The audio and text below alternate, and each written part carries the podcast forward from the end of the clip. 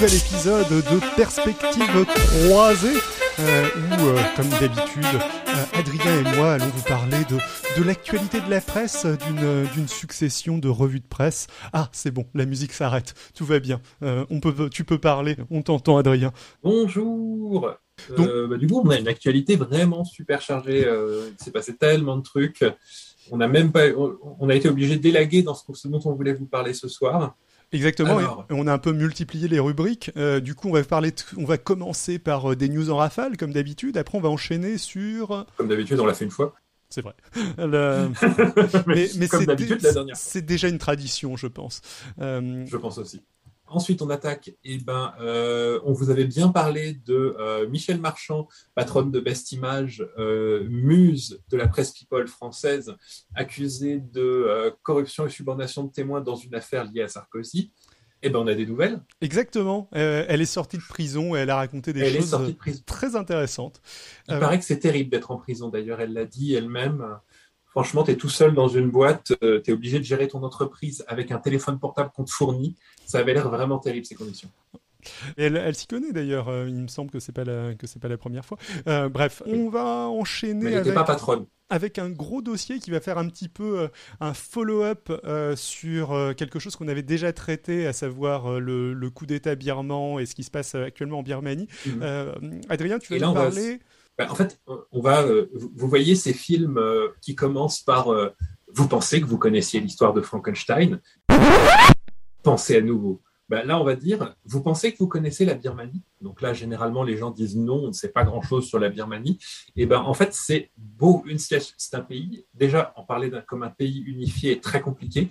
Et euh, c'est un pays à la situation euh, démographique et euh, historique beaucoup plus compliquée qu'on ne pense. Et donc, on va parler d'un, d'une province de la Birmanie qui est techniquement, selon tous les critères internationaux, un pays à part. C'est-à-dire qu'elle a sa propre armée, une administration indépendante et qui est gérée par le peuple Wa. Et donc, on va vous parler un peu de euh, ces peuples des collines. On va vous parler un peu de pourquoi, que- quelle est la situation de cette armée indépendantiste qui est la plus forte du pays et qui néanmoins n'est pas en train de réclamer l'indépendance alors qu'ils l'ont, ils l'ont de fait depuis 30 ans. Enfin, on va- et on va vous parler aussi un peu de cette région qui est la première productrice de drogue. Voilà, Donc, un petit sujet d'Adrien qui, est, qui a pas mal grossi et qui va être euh, fort intéressant. Coucou Eleonore. Ensuite, euh, on va, je, vais- je vais vous parler de ma passion pour les, euh, les partis politiques qui ont un petit peu disparu. Connaissez-vous Démocratie libérale, Alain Madelin, ce genre de choses? Donc je, je vais vous raconter un petit peu l'histoire de Démocratie libérale. Ça va être un, un nouveau format, un petit peu une chronique un petit peu écrite. Puis on va revenir aux habituelles chroniques maritimes. Euh, Adrien, ça va parler de quoi? Je, je vais Bah, là encore une fois, il y avait trop d'actualités, euh, donc j'ai dû choisir. Et ben, est-ce que vous savez que depuis 2019, euh, l'Iran et Israël se mènent une guerre non déclarée dans la région du Golfe Persique, Golfe euh, océan Indien, en s'attaquant à des vaisseaux civils principalement. Très récemment, il y a un bateau, un porte-container appartenant indirectement à un milliardaire israélien qui s'est fait attaquer par des drones là il y a quelques jours et l'Iran est accusé de cette attaque. Et ben on va aller voir un peu les détails de euh, comment, dans, quel contexte s'inscrit toute cette histoire. Et puis on terminera avec euh, le fameux, euh, la fameuse séquence que le monde entier nous envie, honteusement pompée sur Super Ciné Battle, Super Ministre Battle, le classement objectif, neutre et que tout le monde partage des ministres de Macron, du meilleur au moins bon. Tu nous rappelles qui est le meilleur déjà pour le moment? Seul qui a écrit des livres érotiques, Exactement. Euh, notre- Bruno Le Maire. notre ministre des Finances. Mais euh, je pense qu'on va commencer tout de suite par ce dont on ne va pas parler aujourd'hui.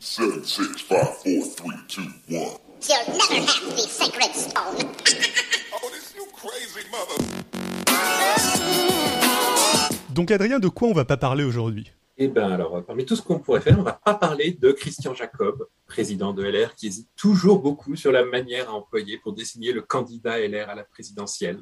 Après avoir envisagé de nommer François Barouin, puis de remplacer la primaire par différents types de sondages, puis réessayer de convaincre François Barouin, puis envisager un moment un télécrochet avec vote par SMS, il vient d'expliquer aux cinq candidats LR déclarés que ce serait quand même vachement plus cool s'ils se mettaient juste d'accord entre eux sur une candidature unique. Alors là, leur réponse vous étonnera beaucoup. un nom assez ferme suivi de quelques doigts. Mais en tout cas, euh, Christian Jacob, dépité, aurait vraiment très mal pris. Certains témoins affirment l'avoir vu rôder sous les fenêtres de l'Association des maires de France avec un regard de coquin mouillé, espérant attirer l'attention de François Barouin en dessous. Notice me, senpai. On va pas non plus parler de l'Union européenne qui vient de réagir à la dérive, euh, à la dernière dérive réactionnaire de Viktor Orban en Et menaçant beaucoup, de lui. Ouais, il y en a tellement euh, de lui. En plus, il y en- il y en a. J'en j'en cite une là, mais il y en, il y en a d'autres en parallèle. euh, Enfin, Oui, donc, en menaçant de lui sucrer, euh, ses 7,2 milliards d'euros d'aide s'il retire pas sa nouvelle loi assimilant l'homosexualité à de la pédophilie. On va pas en parler, mais on croise vachement fort les doigts pour que le récent regain de popularité de l'opposition hongroise se traduise enfin dans les urnes. On va pas parler non plus de Maïs Saïd, le président tunisien ultra-conservateur qui vient de limoger son chef de gouvernement et de s'attribuer les pleins pouvoirs. Oh bon, attends, et quand tu fais l'un, si tu fais pas l'autre, t'as l'air un peu débile à la réunion des dictateurs, hein, je suis désolé. On croise quand même fortement les doigts que ce soit pour effectivement mieux gérer l'épidémie de Covid et non pas pour mieux gérer un retour à la dictature bénalienne de, la Tunisie. On va pas non plus parler de l'enterrement de la réforme d'EDF, un enterrement plutôt joyeux puisqu'il réjouit Les employés et les syndicats qui anticipaient de la casse sociale. l'Union européenne qui demandait une réforme complètement différente, Ça semblait pas très chaud pour affronter une grève d'EDF. Il faut dire, écrire des romans porno dans le noir, c'est plus compliqué. La société chargée d'auditer EDF qui dénonçait l'absurdité de la réforme, Et même les concurrents du DS à qui le fournisseur d'électricité continuera donc de vendre de l'électricité à prix cassé. Bref, cet échec est un beau succès. Ah oui, on appelle ça la stratégie à la française.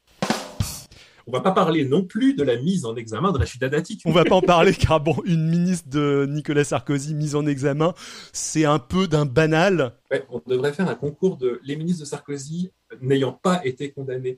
En fait, euh, de toute façon, elle a déjà tout le soutien nécessaire de la part de ses amis LR. Certains auraient même sablé le champagne en entendant la nouvelle. Une certaine personnalité du parti, voulant garder l'anonymat, sans doute par modestie, aurait déclaré Il y a des années qu'elle nous emmerde, elle menace tout le monde par SMS et même publiquement, faut que ça cesse. Pour une fois qu'une mise en examen réjouit la direction de LR, ce parti est peut-être sur la voie d'une pente de moralisation? News, enfin on a mis cette news en dernier juste euh, pour en dire euh, deux mots euh, un petit peu plus. Là on a on a vraiment résumé, mais il y, a pas mal d'autres choses là-dessus. Vauquier a aussi eu une déclaration en disant que en enfonçant un petit peu Dati. Et la raison pour laquelle elle est mise en examen, c'est en gros qu'elle aurait, euh, enfin qu'elle a touché, et euh, trafic d'influence. ouais, qu'elle a touché reçu de l'argent 900 000 euros de Renault. Ouais. de de- du, du directeur de Renault, donc l'argent est venu indirectement de Renault.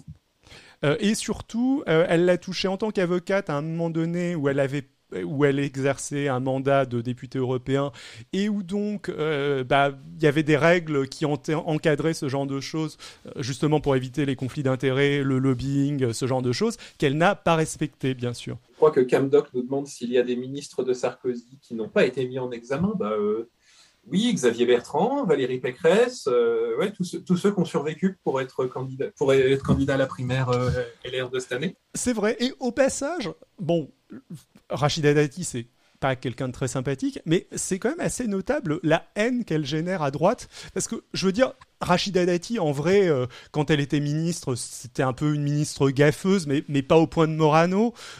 Elle a pas l'air très compétente, mais elle a pas non plus l'air complètement incompétente. Par contre, elle, elle a l'air haïe au sein de sa famille politique, alors qu'elle est quand même euh, maire euh, du 7e arrondissement, euh, Première opposante, première à opposante à elle Anne a- Hidalgo, etc. Elle Enfin, a mené une bonne campagne Ouais. à Paris. ouais, ça, ça pourrait être, ça, ça pourrait être quelqu'un qui pèse à LR et pas du tout. Après, bon, perso, je vais pas m'en plaindre, hein, mais Non, mais c'est parce que c'est une femme arabe. hein. On va pas chercher très très loin. hein. c'est possible. le, je- je- c'est, c'est, possible. Disons les mots que, tels qu'ils sont. hein. LR, il le pense très fort. On va, on va enchaîner avec notre première revue de presse.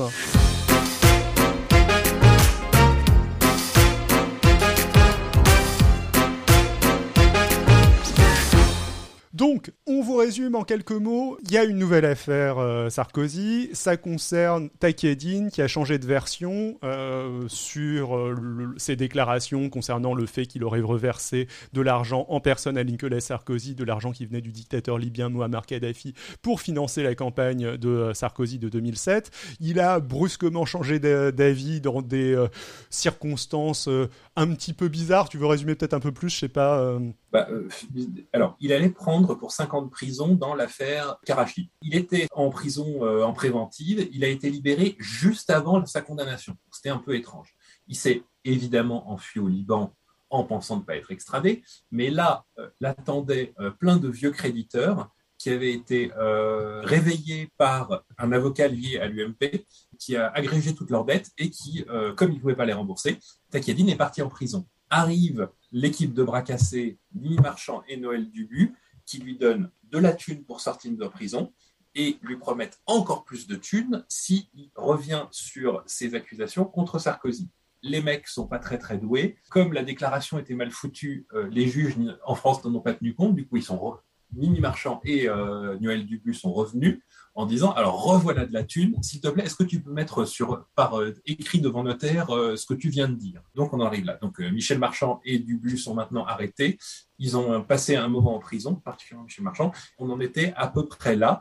Et bah, Mediapart nous apporte des nouveautés. Alors Mediapart qui suit avec intérêt l'affaire et qui est un petit peu quasiment le, seul journal à suivre avec intérêt l'affaire, alors que c'est quand même un truc assez énorme comme il l'explique et comme les juges l'expliquent. Euh, ils font de, très intéressants dossiers là-dessus. Et donc, bah, on va euh, revenir sur le, dernier article qu'ils ont publié là-dessus, qui est un article qu'ils publient suite à la sortie de Mimi Marchand de prison et euh, suite globalement aux fuites euh, qu'ils ont et eues sur ce qu'elle a déclaré euh, là-bas. Voilà, et ces changements de version parce que euh, avant d'aller en tôle, c'était moi non, j'étais là, c'est un hasard, j'ai rien vu à voir avec tout ça.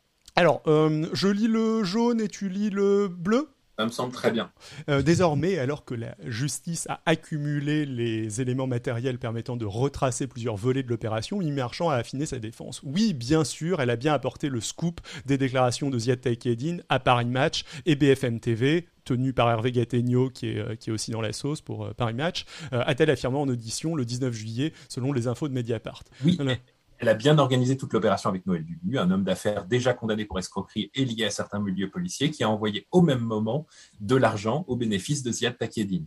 Oui, c'est vrai, a-t-elle également reconnu, Ziad Takedine devait bien prononcer la phrase « Nicolas Sarkozy n'a jamais touché d'argent », entre parenthèses, de Kadhafi.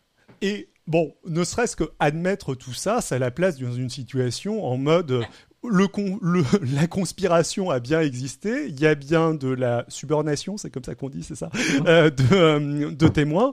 Euh, juste, ce qu'elle essaye de faire, c'est Corruption active, de, de dire que c'est pas moi, c'est les autres, globalement, ce- sa Oui, défense. sachant qu'elle y a quand même participé. Elle devait insister pour qu'une phrase soit prononcée.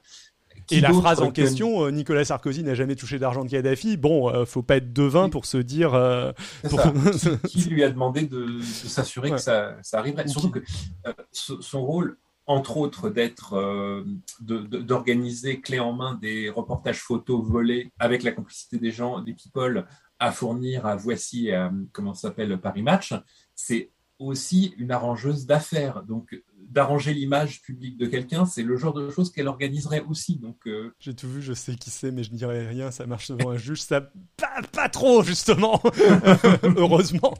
Euh, oui, c'est tout à fait ça. Elle s'est rendue euh, au Liban pour cadrer les choses pendant l'interview de l'intermédiaire. Il s'agissait de vérifier que Takedine allait dire ce qui était prévu. A-t-elle précisé, avoué, je dirais, lors de son audition Michel Marchand a également reconnu avoir facturé à Paris Match un autre scoop diffusé en décembre, dont les coulisses intéressent particulièrement les magistrats instructeurs.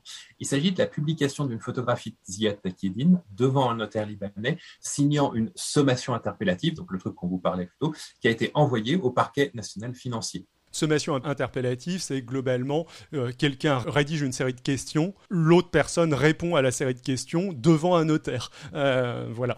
Ça n'a pas une énorme valeur probative. Enfin, disons que le mec qui leur a conseillé de faire ça, au niveau légal, euh, disons Mais- que ça a beaucoup ça, ça a quasiment aucune valeur sans la personne qui vient témoigner pour confirmer que le truc est vrai. je pense que l'idée était peut-être même pas, enfin bon, apparemment, enfin de, Bah, de ce que disait le de- précédent article de Mediapart, il y avait en effet l'idée que les juges s'étaient pas intéressés à la déclaration de Paris Match, mais peut-être aussi d'avoir un truc un peu plus carré euh, au niveau des déclarations de Takedine. C'est-à-dire que étant donné Oui. que Takedine acceptait le deal mais à reculons à 4 km et en, en tournant la tête, se bouchant le nez, etc. Bon, euh, là, ça permettait d'avoir un cadre un peu plus précis pour mettre en place le mensonge, quoi. Enfin bon, bref, J'aime bien le, le commentaire de Camdot qui dit mais ces gens ne se forment pas, même pas avant de, euh, de faire des trucs d'illégal. Au moins dans les organisations de gauche, on a des formations avant de faire des choses limites légales. Mais je pense que il y a peu d'organisations de, enfin il n'y a pas d'organisation de gauche qui irait à un dixième de, Ouais. de ce qu'a Bah. fait Sarko dans cette, dans cette affaire. Mais euh, moi, en fait, mon, mon opinion, c'est que Sarkozy avait des euh, hommes de main capables de faire ce genre de trucs illégaux, euh, tout ça, mais euh, maintenant qu'il est plus président, qu'il n'a plus aucun espoir de l'être, il commence à devoir piocher parmi le- les moins doués de ces hommes de main. Genre, la, la personne qui organise les photos du mariage de sa femme, quoi. sachant que ça place Guéant dans les plus doués de ces hommes de main, et donc ça place la moyenne de ces hommes de main vraiment basse, hein, ce que tu ce que tu es en train de dire. Mais euh, on va on va essayer d'avancer, de, de continuer. Euh, le document rédigé sous forme de questions-réponses affirme que c'est le juge français Serge Touraine qui aurait sciemment demandé euh, à l'intermédiaire libanais d'accuser à tort Nicolas Sarkozy en échange de la restitution de certains biens immobiliers saisis. Je laisse Ah, continuer. ça, je savais pas que c'était le pour récupérer ces biens immobiliers saisis. Si c'est pour l'appart parisien euh, qu'il avait euh, vendu à une société qui lui appartenait et qui se louait à lui-même, ce serait très drôle. Enfin si la sommation a été signée par Ziad Takieddine, les enquêteurs s'interrogent sur l'identité de son auteur initial ou d'éventuels contributeurs extérieurs. Là, c'est la grande question. Les questions figurant dans le document ayant été préalablement envoyées à plusieurs personnes, dont Mimi Marchand. Parce que si jamais c'est euh, genre l'avocat de Sarkozy qui avait écrit ces questions dans le but de le faire innocenter, là, on arrive à remonter jusqu'à la source. Ça, c'est vachement bien. Michel Marchand a expliqué au juge que l'organisation de l'interview de Ziad Takieddine s'était nouée mi-octobre. Euh, jeudi ou euh, mercredi, euh, Dubus vient à mon bureau, il appelle Takieddine, il me met en haut-parleur, a indiqué au magistrat la patronne de Best Image. Selon elle, l'intermédiaire mé- libanais aurait alors expliqué vouloir dénoncer cette condamnation qu'il a eue dans l'affaire Karachi, puisqu'il a maintenant un, un mandat d'arrêt contre lui. Il veut, pas, euh, il veut dénoncer tout ça, que les juges avaient fait un deal et qu'ils ne l'auraient pas respecté. C'est pas très crédible. Ouais, c'est pas très crédible. Il faut bien, faut bien qu'elle dise quelque chose. hein. Après, euh, bon, peut-être, hein, mais euh, je, Oui. ma, ma crédence là-dessus est relativement faible. Et- Et surtout, à ajouter Mimi Marchand, Nicolas Sarkozy a été mis en en examen pour association de malfaiteurs dans l'affaire Bibienne. Et il, Ziad Takieddine, trouve que c'est trop fort. Ok. Justement, je trouve ça très demander- drôle d'imaginer Ziad Takieddine qui très nettement en veut au clan Sarkozy de l'avoir lâché, etc. Ah non, mais il est Euh. très insulté qu'on puisse penser qu'il s'est associé au clan Sarkozy pour faire du malfaiteur, quoi. Mais Voilà. euh, je pense que c'est assez révélateur parce que ça, euh, le, le, le fait, euh, en fait, elle avait été envoyée pour euh, cramer le témoignage de Takieddine et cramer la pièce à conviction euh, libyenne. En fait, à mon avis, ces deux choses-là sont ce que euh, Thierry Herzog peut penser être nécessaire pour établir la- le, le chef d'accusation de euh, association de malfaiteurs. Euh, Référez-vous à nos vidéos précédentes, il y, a- il y en a une où on explique en fait que c'est il y a besoin d'établir plusieurs choses légalement. Et du coup, le fait que ce soit ça qu'elle ait retenu, c'est peut-être qu'elle a été briefée spécifiquement là-dessus en fait. Sans doute, Et donc- ouais. par quelqu'un comme Thierry Herzog au hasard? Bref, Euh, Voilà. Justement, on peut se demander, vu l'enchaînement, s'il n'était pas nécessaire de sauver Nicolas Sarkozy, ont demandé les magistrats à Mimi Marchand lors de l'audition du 19 juillet. En ce qui me concerne, je n'ai aucun intérêt, je ne suis pas le maître d'œuvre de cette histoire, a répondu la patronne de Best Image, qui a cherché à minimiser tout au long de son interrogatoire sa relation avec l'ex- l'ex-chef de l'État. mais c'est vraiment une défense à minima, ça. La patronne de Best Image a Elle ne le connaît pas.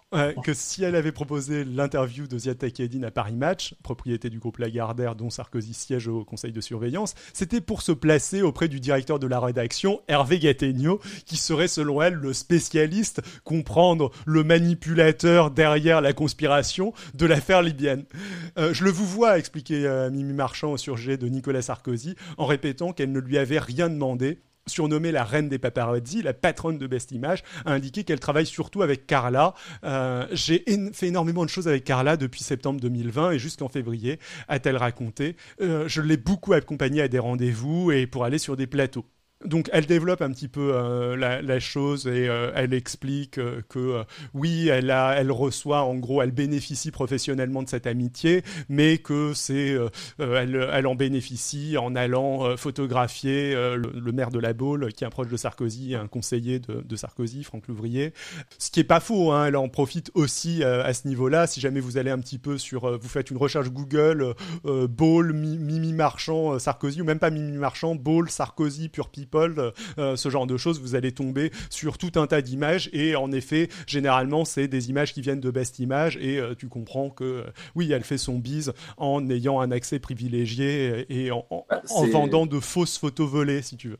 Non, mais c'est depuis le début, c'est son bise de, euh, en gros, elle passe un accord avec les people, elle vole, elle fait des photos semi-volées, semi-mises en scène qui sont super belles, et elle partage le bénéfice avec les people en question. C'est comme ça qu'elle s'est lancée, en fait. Je te C'est- propose Elle a été la première à proposer ce, ce genre de deal d'intéressement. dire qu'un jugement, ça sent pas la bonne défense, dit Hippophyse euh, dans le chat. Euh, Je pense qu'on est d'accord avec ça. Camdoc lui répond que c'est sûrement un juge communiste. euh, et Oui, oui. Je pense que globalement, ça va être effectivement leur défense. Euh, le- Bah, ça a déjà été. les juges leur- rouges, leur- euh. C'est- leur défense depuis le début. Donc, Ouais. euh, et ceci dit, c'est un pas en avant par rapport à leur défense. C'est pas moi, c'est les juifs dans l'affaire Big Malion. hein. C'est vrai. et, et Sarkozy progresse? Bon, on va quand même arriver à. Enfin, il va quand même y avoir beaucoup d'étapes avant d'arriver à ces mois. Le truc final, j'ai peur qu'il va soit mort depuis avant. longtemps. ouais. je... Je vais reprendre la lecture Ouais. de l'article. Pourquoi a-t-elle, dans ce cas-là, envoyé un message à Hervé Gattegno, donc directeur de euh, Paris Match et du JDD, euh, très très très proche Sarkozy, mais on va y venir, le 1er mars, juste après la condamnation de Sarkozy, où il a fait appel pour corruption dans l'affaire Bismuth. Le SMS disait Hello, tu vas faire quoi pour ce jugement de dingue, quelle que soit notre amitié avec les condamnés? Emoji bisous. Là, là Oui. ce qu'elle explique, on n'est peut-être pas obligé de lire en détail, mais euh, euh, ce qu'elle explique, c'est qu'elle aurait donné des conseils sur l'affaire Bismuth, mais à Carla, ça n'a pas grand-chose à voir avec le SMS à Gattegno. Euh, et puis, euh, imaginez qu'il y aurait un- une espèce de mur infranchissable entre le, le moment où elle va parler à Carla Bruni de ce genre d'affaires et que rien ne transiterait entre Carla Bruni et son mari Nicolas Sarkozy, qui est plus ou moins présent quand Michel Marchand va voir Carla Bruni. Bon, je pense que ça tient pas vraiment debout, mais bon. Tu peux continuer si tu veux. On pense toujours à moi. On pense toujours à moi pour les fausses paparazzades, a-t-elle repris. Mais ce n'est pas moi, c'est le photographe de Nicolas Sarkozy, Sébastien Valenté. C'est Hervé Gattegno qui est le chef d'orchestre de tout ça. Bon, ça c'est toujours la défense en mode euh, c'est pas moi, c'est les autres. Mais, euh, Mais c'est sympa nie de pas- se défausser Ouais. sur Gattegno. euh. Sur Gattegno et Valente, euh, enfin c'est c'est assez intéressant. Oui, bon. Il ressort aussi d'une écoute téléphonique opérée dans le cadre de l'enquête que Mimi Marchand espérait que Nicolas Sarkozy apporte son, à son agence Best Image des affaires dans le cadre de son mandat d'administrateur au sein du groupe hôtelier Accor. On relatait les magistrats autour de l'interrogatoire. S'agis- S'agissait-il d'un renvoi d'ascenseur? J'espérais euh, que tout le monde me fasse travailler Nicolas Sarkozy comme les autres. Euh, vous voyez, euh, je cite d'autres noms dans cette écoute. Stéphane Courby, Dominique de Sègue, deux hommes d'affaires parmi les plus grandes fortunes de France, proches de Nicolas Sarkozy, notre Bédiavart. Mais bon, elle s'est défendue comme ça. Je te laisse Oui, continuer. Idem pour sa relation avec Maître Thierry Herzog, l'avocat de Nicolas Sarkozy, qu'elle surnomme Titi. Il n'a jamais été mon avocat et nous ne sommes pas amis du tout, a déclaré la patronne de Best Image, indiquant qu'elle l'avait connu en 85, une fois au chalet, quand détenu à Fleury-Mérogis, oui, bah donc quand Nizel connaissait déjà la prison, il venait au parloir avocat pour voir une amie qui était aussi détenue en même temps que moi. Je le connais de cette époque, je crois que je l'ai vu quatre ou cinq fois depuis. La dernière fois que je l'ai eu au téléphone, c'était pour féliciter Maître Éric Dupont-Moretti, ami de Thierry Herzog, qui est devenu ministre, précise-t-elle. Alors ça, bah pour moi c'est juste drôle et ça l'enfonce euh, encore une fois. Parce que, bon, déjà, le, le côté... C'est le genre euh, de je- chose qui se fait. hein. Je, je le surnomme Titi, mais je le connais pas. Bon, c'est un petit peu drôle.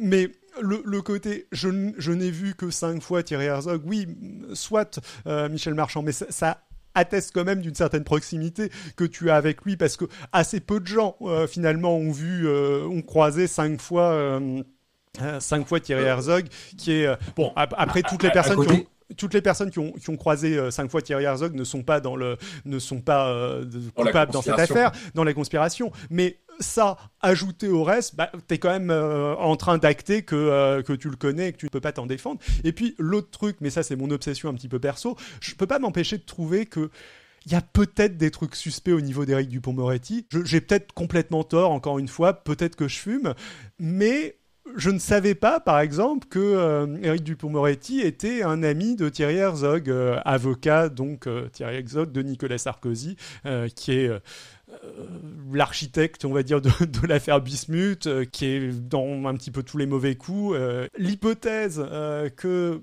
Nicolas Sarkozy ait un petit peu fait pression sur Macron, dont il était en train de se rapprocher, peut-être d'ailleurs via des gens comme Michel Marchand, pour euh, aller dans le sens de la nomination euh, d'Éric Dupont-Moretti, pas forcément avec un deal au niveau euh, d'Éric Dupont-Moretti en mode euh, tu dois euh, faire voter tel truc et, tel truc, mais mais peut-être juste parce que bah il sait que c'est un proche, euh, enfin il sait que c'est quelqu'un qui ne le déteste pas, il sait qu'il a des convictions qui sont très pour le droit de la défense, qui ne sont pas nécessairement mauvaises en soi, mais qui, il se trouve, euh, sont un petit peu dans l'intérêt de, de Nicolas Sarkozy dans, euh, dans toutes ces affaires. Voilà. Bon, c'est mon obsession perso. Encore une fois, j'ai peut-être tort, Je mais suis pas euh, encore convaincu. ouais. Enfin, moi, moi non plus, hein, j'en suis pas convaincu euh, non plus, et c'est de l'ordre du, du faisceau d'indices pas forcément concordants à l'heure actuelle. Mais je te laisse continuer.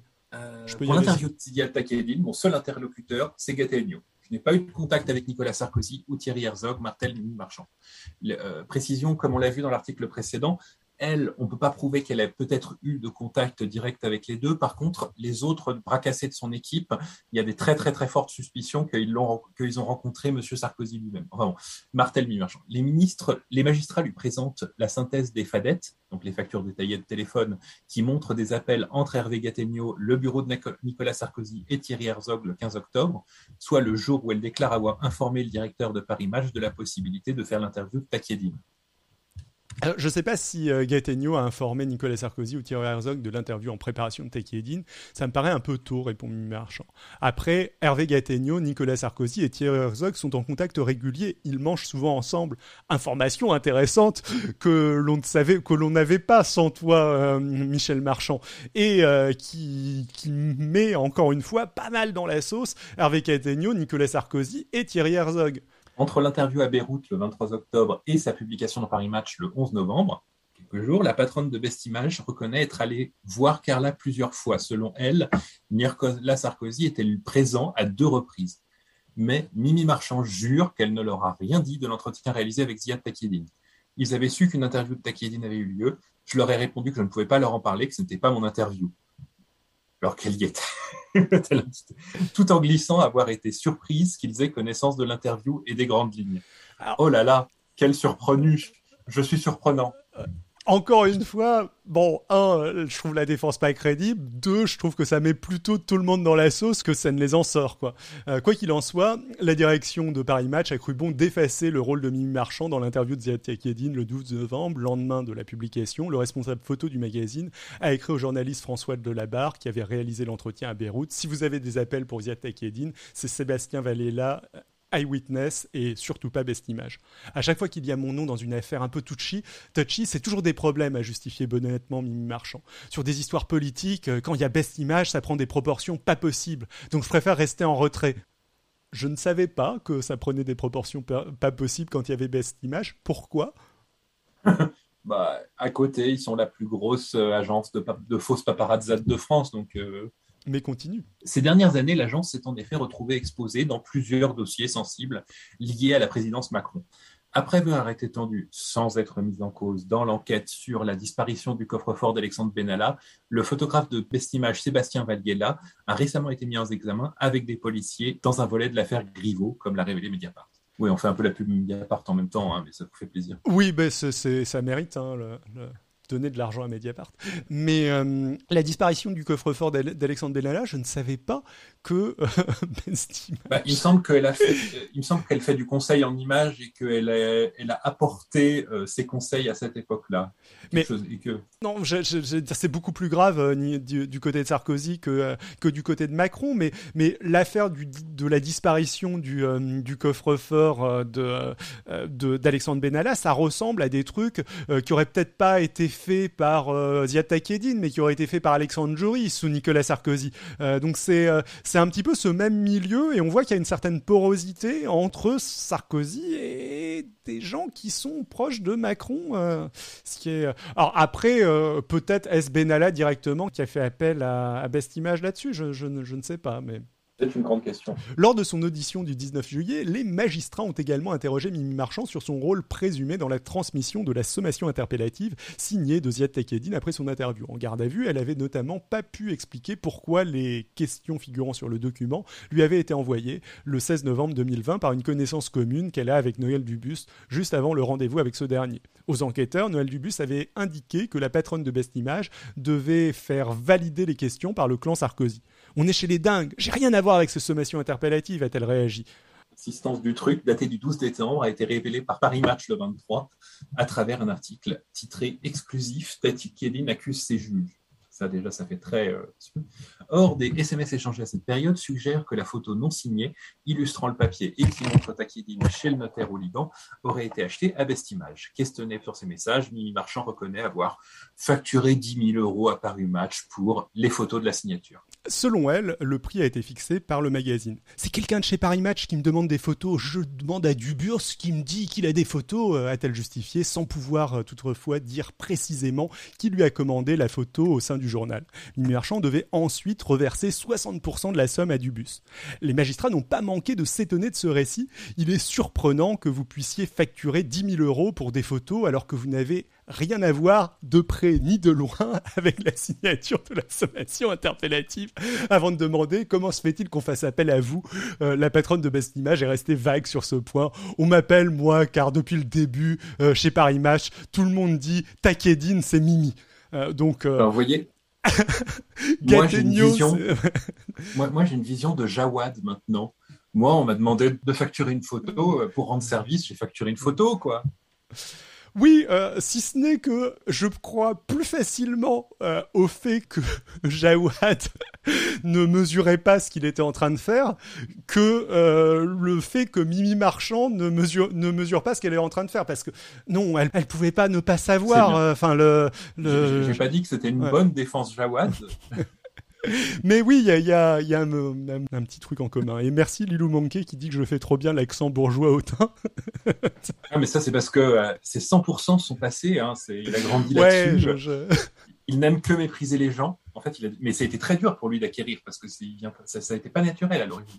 Euh, Le 17 continuer. mai, Mimi Marchand envoie même à Noël Dubu, donc sur WhatsApp, un message codé suggérant que Nicolas Sarkozy s'impatiente de l'opération Hannibal, donc faire libérer un fils Kadhafi en prison au Liban en échange de- du témoignage d'un haut fonctionnaire libanais. Euh, le message dit il a pour la première fois été moyen et aimable, le Z, pour Zébulon, surnom donné à Nicolas Sarkozy, me faisant entendre que ça ne marchera pas, qu'ils payeront pas les cas et que c'est trop long là. Je l'ai vu 30 minutes, mais agacé. Tu comprends ce que je veux dire? Point d'exclamation, point d'exclamation, point d'exclamation. Alors pour, pour contexte, euh, là on n'a on n'a pas expliqué parce qu'on est- on a avancé un petit peu dans, dans l'article. Ça c'est euh, la phase 2 du plan consistait apparemment à faire libérer euh, Hannibal Kadhafi, donc l'un des fils de Kadhafi, qui est celui qui est hyper violent, qui battait sa femme, ses employés de maison, qui a, bon c'est plutôt sa femme, mais peut-être lui aussi, a qui, ont- fait- qui en ont tout cas, c'est brûlé euh, l'une de, qui ont brûlé leur euh, nourrice, mais genre, euh, enfin il y, a- il y a des photos qui sont assez horribles en Libye. Donc apparemment le plan consistait à faire libérer euh, Hannibal pour avoir une sorte de témoin de moralité de Kadhafi, enfin pour qu'un proche de, libyen, Je- j'allais le dire, mais, témoigne- mais vas-y. Pardon, oui, mais- il n'est pas proche de Kadhafi, justement, c'est un, haut fonctionnaire qui n'était pas trop impliqué là-dedans, mais en tout cas, euh, du euh, ministère des, euh, de- des Finances, il me semble, témoigne qu'une des pièces à conviction les plus graves contre Sarkozy est un faux. Attends, tu, veux dire que ce, ce ne serait pas. Alors, dans, dans ce cas-là, je- je- il y, a, il y a un truc que, j'ai raté. Moi, il me semblait que c'était euh, Hannibal lui-même qui devait, euh, qui devait témoigner. Non. Mais non, non, non, c'est un, fonctionnaire, de, un ex-haut placé au, au ministère des Finances qui euh, réclamait en échange de son témoignage la libération d'Hannibal Kadhafi. D'accord, ok. Bon, j'avais zappé un truc dans ce cas-là. Le- Donc cette affaire est euh, complètement hallucinante. Les mecs qui sont occupés de tout ça sont des bras cassés et euh, il y a de grandes chances que si Sarkozy pouvait échapper à la prison ferme avec toutes les affaires précédentes qu'il avait sur le dos, si celle-là lui tombe dessus en plus, là, c'est mort. hein. On va enfin avoir un président en tôle. Tout à fait. Bah, je pense que c'est un petit peu là-dessus qu'on va conclure cette partie-là de, de l'émission. On le fait un petit peu plus rapidement parce que on en avait déjà parlé il y a deux semaines, enfin il y a trois semaines, euh, et euh, On a plein de choses à dire encore. ouais. Du coup,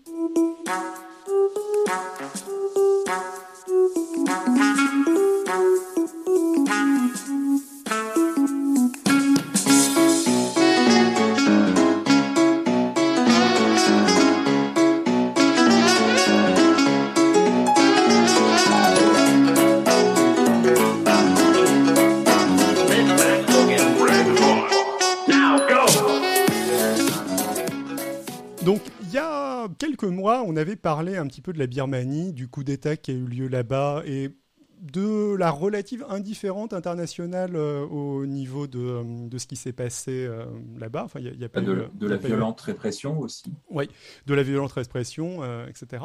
Et on a décidé de faire un petit peu un follow-up, pas exactement sur la Birmanie, mais sur un peuple qui vit en Birmanie, les, les Wa, qui vit pas que en Birmanie. Il y en a certains qui vivent en Chine, il y en a peut-être aussi certains en, Alors, en Thaïlande, si je. En si fait, je on va parler d'une zone un peu. En fait, Vas-y. les, les Wa, c'est le peuple le plus indépendant de tous les peuples des collines. Donc, euh, ce, ce terme est un tout petit peu euh, condescendant, mais il décrit euh, cette zone. En fait, il y a toute une zone de collines infranchissables entre la Birmanie, la Chine, le Laos, la Thaïlande, par là, où vivent des populations totalement séparées du reste de, des pays autour, qui, depuis à peu près 500 ans, vivent euh, d'une façon euh, aussi peu gouvernable que qu'il est possible de l'être. C'est-à-dire que beaucoup d'empires ont tenté de les intégrer, euh, les Chinois, les Anglais, à leur civilisation. Ils ont toujours résisté très fortement. Et donc, il y a plusieurs de ces peuples. Il y a le peuple Wa, le peuple Karen, le peuple Hmong, euh, qui habitent dans cette région-là. Et le peuple Wa est particulièrement in- intéressant et spécial parce qu'en fait, eux, depuis plus de 30 ans, en tout cas dans leur zone birmane, sont technique, habitent techniquement un pays indépendant. Ils ont une armée qui est limite aussi puissante que l'armée birmane. Ils sont autogérés. Euh, le seul truc, c'est que le pouvoir central birman les laisse en paix parce qu'ils acceptent de faire semblant d'être toujours fédérés.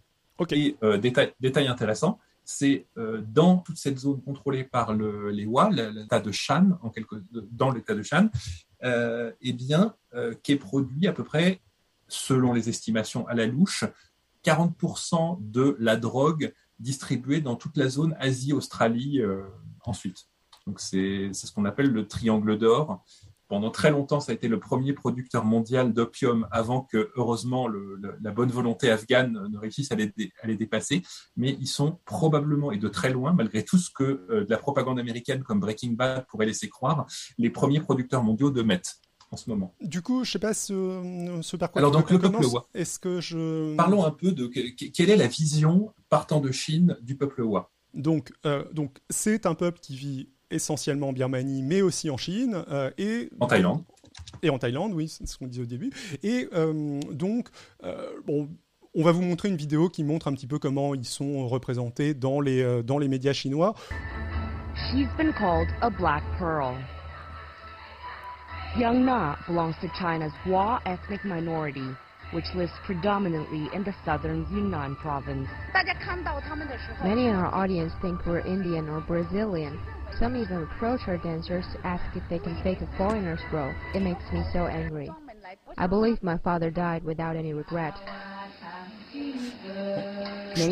Je pense qu'on peut arrêter là euh, la vidéo. Globalement, je dirais moi que c'est une vision, c'est très euh, journal de Jean-Pierre Pernaud euh, La représentation du truc aussi.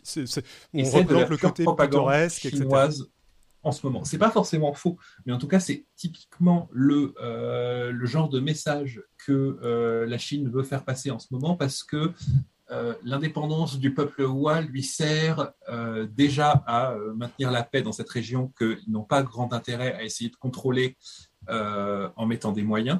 Donc, en, en mettant des moyens, ils n'ont pas du tout envie d'avoir de rébellion comme ça.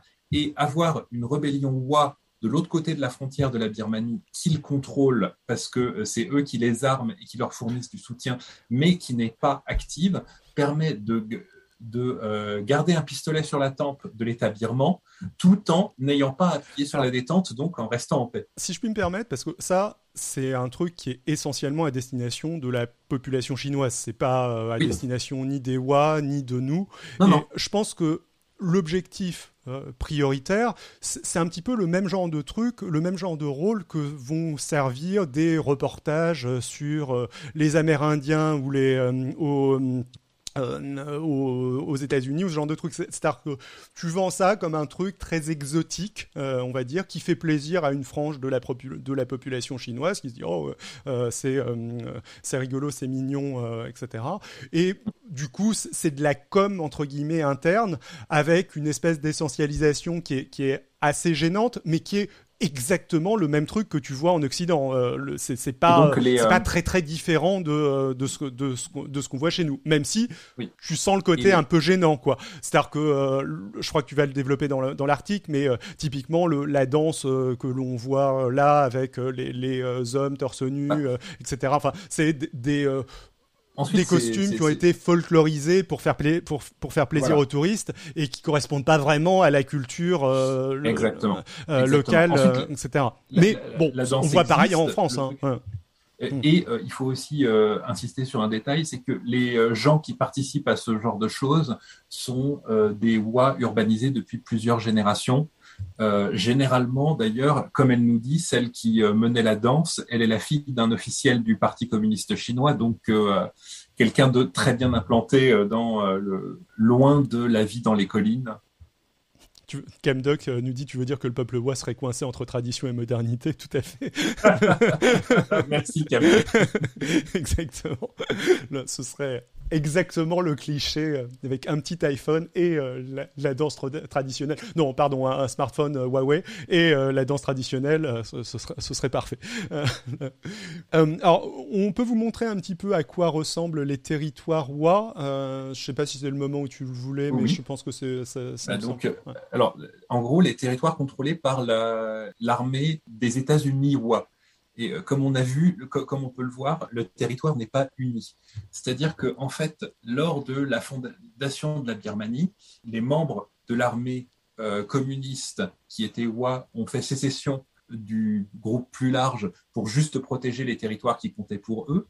C'était une zone contrôlée par de euh, multiples euh, drug lords, comme on dit, donc seigneurs Seigneurs de, de guerre, guerre. Qui, qui se finançaient sur le trafic de drogue.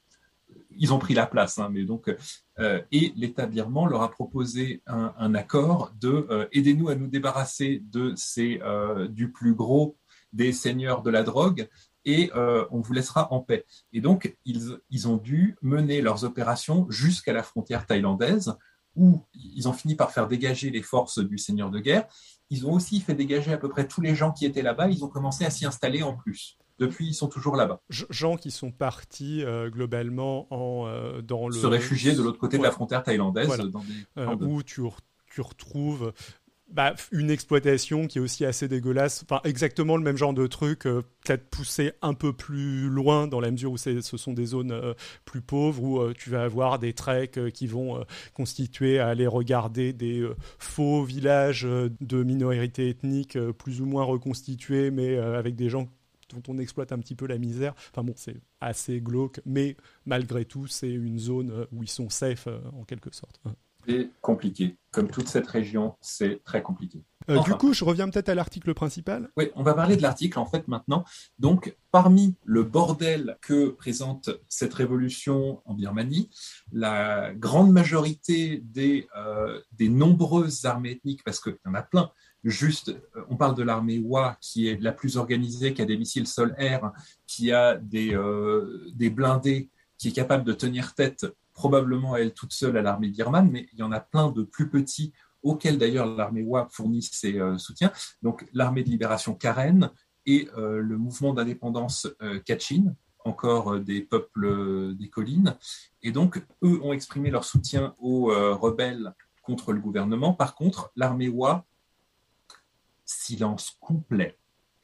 Néanmoins, ils fournissent un co- comme ils sont quand même pas très très euh, sympathiques avec le gouvernement central, il, il paraît qu'ils ont euh, recueilli des rebelles qui ont fui le, la capitale, mais euh, néanmoins, ils restent dans le statu quo. Et donc, pourquoi? On va avancer un peu dans l'article. Euh, au passage, la photo, c'est eux ou c'est. euh, Oui, ouais, oui, d'accord. c'est eux. Ouais, C'est eux, c'est le, le grand raout de 2019 où en fait ils ont démontré leur puissance en se baladant avec des missiles sol-air et où effectivement on s'est rendu compte que euh, la situation était, enfin que qu'ils ont des armes qui sont pas pour rigoler, évidemment qui leur ont été offertes par la Chine. Et quand je dis qu'ils sont capables de tenir tête à l'armée birmane, c'est pas pour déconner non plus. Si, si, si l'armée birmane attaque, ça va être blindé contre blindé, ça va être leur- leurs avions se faisant abattre.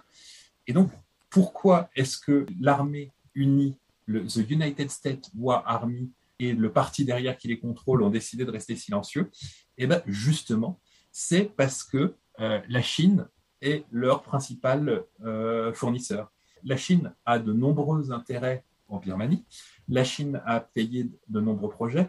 Et étant donné que la Birmanie est un des seuls pays à être aussi friendly avec la Chine dans la région, la Birmanie est leur seul accès pour, euh, à des ports de l'océan Indien.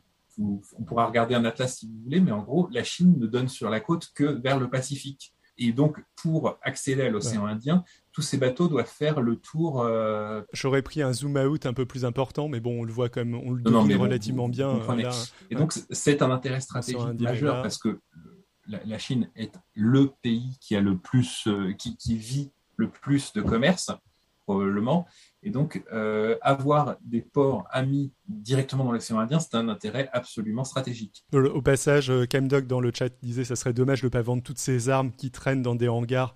Euh, en plus, en ce moment, euh, la demande explose. Et Longos Alors- parle du Vietnam, je ne sais pas exactement ce qu'il disait. Et au passage, c'est vrai que la traduction de Drug Lord, c'est plutôt baron de la drogue que seigneur de guerre. C'est ça. Bah, en fait, c'est compliqué parce que c'était des, les- voilà, c'est pas des barons, enfin, c'était au-delà de ça, c'est-à-dire que c'était littéralement des gens qui contrôlaient un territoire de manière euh, quasi étatique et qui se finançaient sur euh, du trafic de drogue institutionnalisé dans la région. C'est un, Et la, la Chine et le Vietnam, c'est pas forcément tant que ça des copains, ouais, c'est même carrément pas des copains, sachant que, bien évidemment, comme toutes ces guerres contre tous les pays, le, Viet- le Vietnam a gagné sa guerre contre la Chine. Vas-y. Ensuite, on a un article, un par- paragraphe intéressant, vous pourrez le lire si vous voulez, de un officiel du gouvernement birman. Tiens, reste un tout petit peu au-dessus, qui, euh, remonte un tout petit peu au-dessus, qui visitait un projet assez controversial d'une mine de cuivre dans la région de alors, euh, Moniwa, une ville au nord, au nord-ouest de Mandalay, et qui a admis ouvertement nous avons peur de la Chine, nous n'oserions pas avoir une dispute avec eux s'ils sont énervés parce qu'on ferme leur projet et se remettent à soutenir les communistes. Donc, quand il dit euh, l'économie dans toutes les, de toutes les régions frontalières s'effondrerait. Alors, il faut bien penser réfléchir. Et quand il dit les communistes, ça c'est un terme euh, local, il pense vraiment à l'université, à la- l'armée WA et toutes ces euh, split project, comment on ces spin-offs. donc, il y a, en 2019, il y a eu donc le 30e anniversaire de la mutinerie contre l'ancienne armée euh, communiste birmane, un truc euh, marxiste-léniniste orthodoxe, qui, euh, et qui donc a splitté et euh, l'armée s'est s'est créée. Et donc, pour ce 30e anniversaire, on a eu des centièmes, des milliers de soldats OA en uniforme im- impeccable qui ont marché au pas de loi avec euh, des euh, missiles euh, surface-air donc pour abattre des avions, de l'artillerie lourde, des mortiers, des roquettes, des machine guns, des fusils d'assaut, et ainsi que des ainsi que des blindés de transport de troupes et même un drone. Le tout accompagné de colonnes de civils censés être des euh, auxiliaires et donc euh, menace- de, montant la population. Le- le- le- L'armée a à peu près 20 000 personnes, ce qui n'est pas du tout rien pour euh, un pays de cette taille-là. Mais néanmoins, le- la présence de cette énorme armée est, le, comme on l'a dit plusieurs fois, le bargaining chip, un truc de une- un outil de négociation majeur pour la Chine pour maintenir la paix dans la région, pour, maintenir l'accès aux ressources économiques de la Birmanie. Qu'est-ce que demandent donc les Wa à la place dans tout ce bordel Eux, ce qu'ils veulent depuis le début, c'est que la Birmanie soit, devienne un État fédéral et qu'ils aient un État indépendant dans lequel ils seraient auto-gérés avec juste un, un gouvernement fédéral auquel ils rendraient quelques comptes de temps en temps. Et euh, du coup, on est dans un équilibre bizarre de la terreur où euh, tout le monde, globalement, se menace avec un pistolet Et pour le moment, ils ont tous accepté de faire semblant que les armes ne sont plus là pour vivre à peu près en paix. Donc, le, il y a une politique chinoise pour euh, promouvoir la culture Hua avec des trucs, euh, des costumes totalement, comme tu as dit, euh, folklorisés, des, des- des costumes qui n'ont aucun sens s'ils devaient être portés dans les collines, des cheveux beaucoup trop longs euh, dans des endroits où il n'y a pas d'eau. Ils expliquent que les Chinois, globalement, connaissent le peuple Hua par deux, trois vidéos du même style que celle qu'on vient de vous, euh, de vous montrer. Donc, c'est un truc euh, exotique, Et- type euh, reportage de Jean-Pierre Pernaut. Et aussi, enfin, vas-y, ouais. qui m'a beaucoup amusé, c'est que les Chinois, dans plusieurs villes, ont établi des, des parcs à thème ethnique où euh, tu peux rigoler en voyant, en allant visiter des huttes Hua où ils te montrent leurs danses charmantes.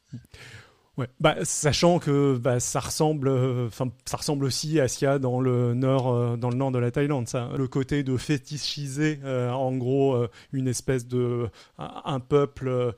et ça va avec, ils expliquent dans ton article qui sont, que les Wa en sont conscients, ça va avec une certaine forme de discrimination, c'est-à-dire que ça, va avec l'idée que ces Wa qui sont euh, euh, très mignons avec euh, des danses très primitives sont aussi un peuple moins développé que la Chine de l'autre côté. Ça va être avec un petit peu de racisme.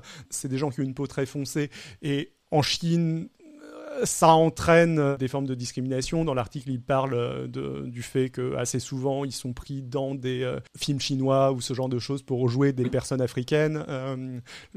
Quelque chose néanmoins positif sur le, soutien de la Chine à cette région. Déjà, ils ont accès à plein de à des téléphones portables, à de l'équipement que pas mal de, de peuples des collines des régions euh, ne, ne peuvent même pas rêver. Et bah, la zone contrôlée par les Hua est la zone la mieux vaccinée contre le Covid de toute la Birmanie. ça, ça Parce que la, toute la puissance la. Chine leur a. Et ça, euh, la Chine livré. Longos disait euh, comme ce qu'on faisait avec les Africains en 1900 à l'Expo universelle et même après enfin je veux dire le jardin d'acclimatation euh, je crois que je, je sais plus exactement jusqu'à quand c'était mais à mon avis c'est genre 1930 ou un truc du genre où on avait encore des zoos humains. En- enfin un truc qui est bien pire que ce que fait la Chine là. Donc oui oui ça, ça ressemble à des, des trucs qu'il y, a- qu'il y a aussi en Occident. Camdoc qui nous dit qu'il a le souvenir d'un cirque, à- d'un cirque à Nantes dans les années 70 qui était un peu dans les mêmes ambiances. Et ouais c'est- m'étonne pas Et alors donc, il semblerait qu'à Nantes, en 94, quelqu'un ait essayé d'en ouvrir un. ok Heureusement, ça a foiré. Les, les personnes africaines qui devaient être là-bas étaient par contrat, devaient par contrat être torse nu quand, la- quand le climat le permettait.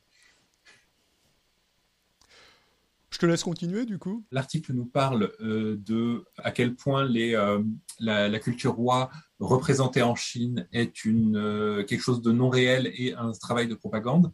C'est assez intéressant.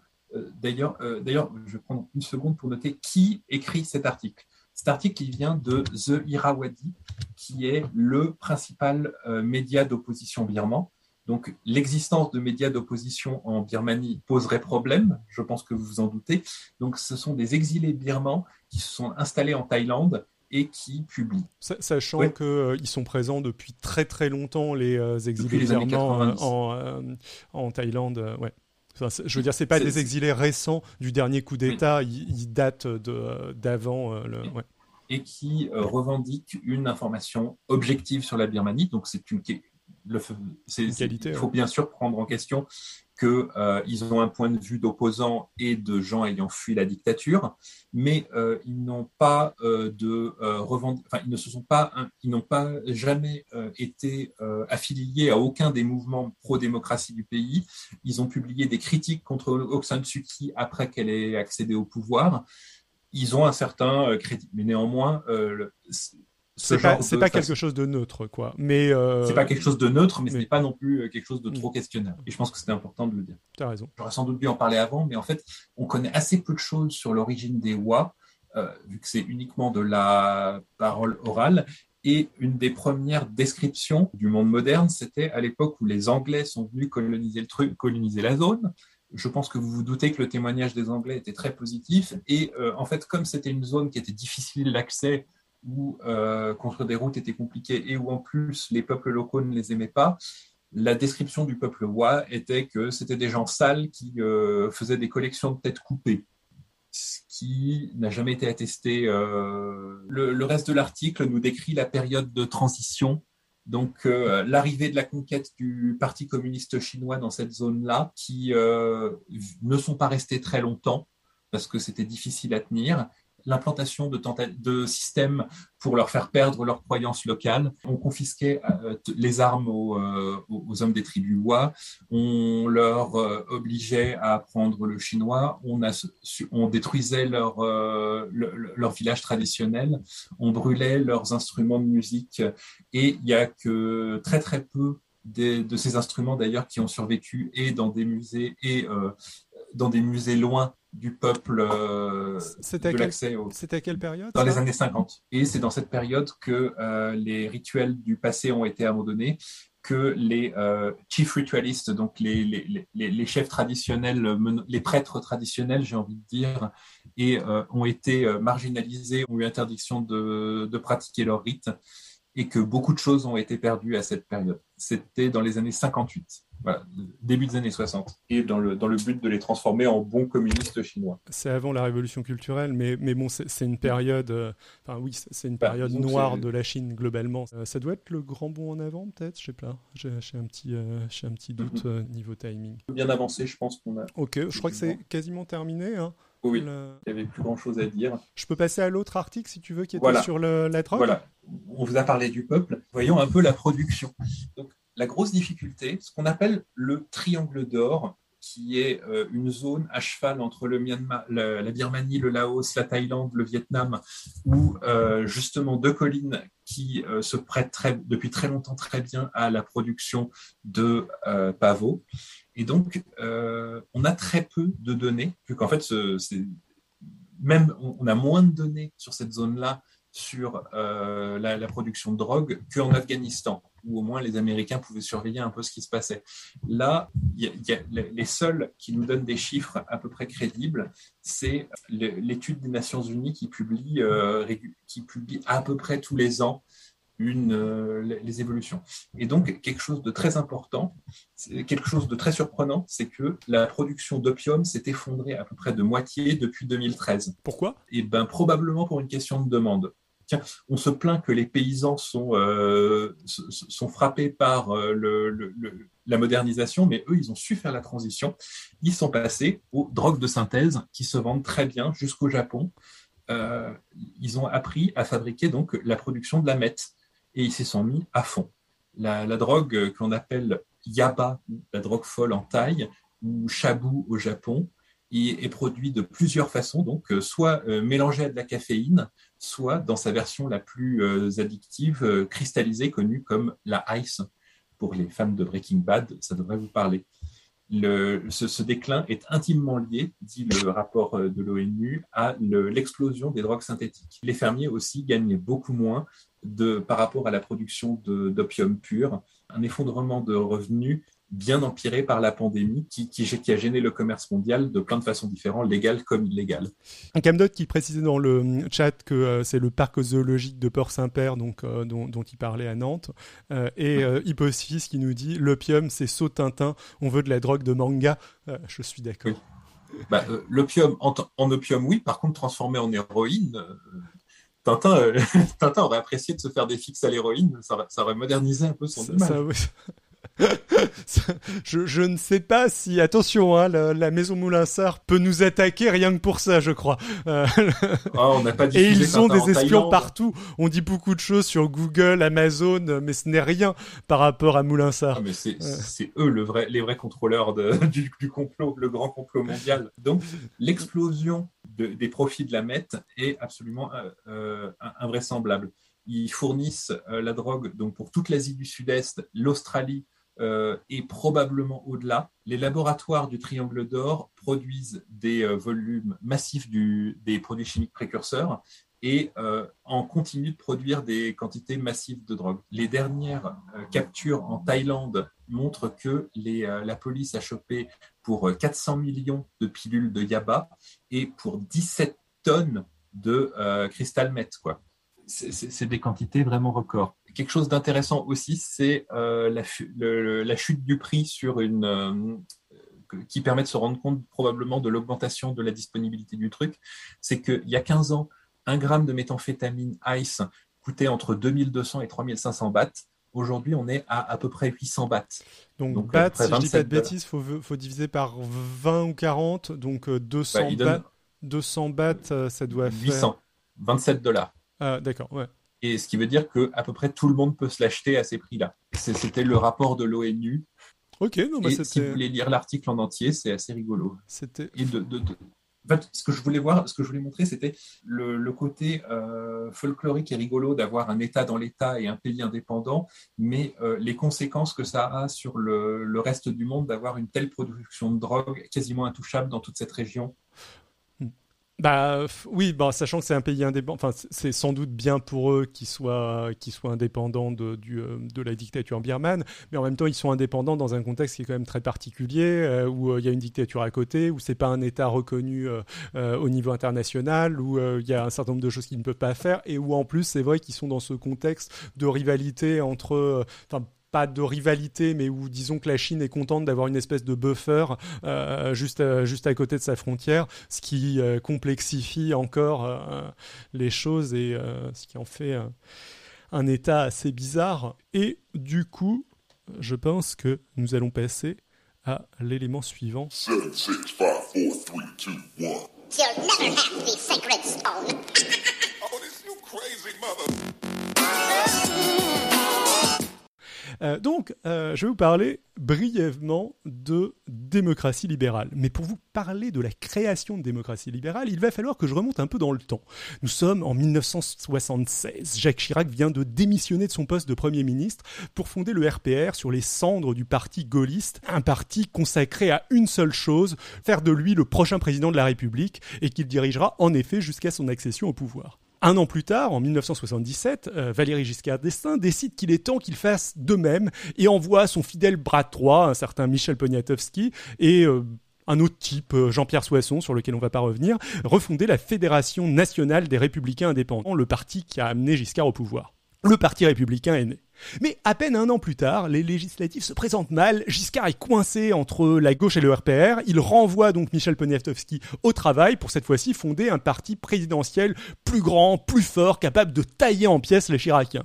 Poniatowski va alors euh, réussir à agréger autour du parti républicain différentes forces un peu plus centristes, voire de centre-gauche, qui se méfiaient jusque-là de ce président pro-européen, mais venu de la droite, parce que Giscard, il n'est pas historiquement du centre, il a, il a une histoire un peu plus compliquée.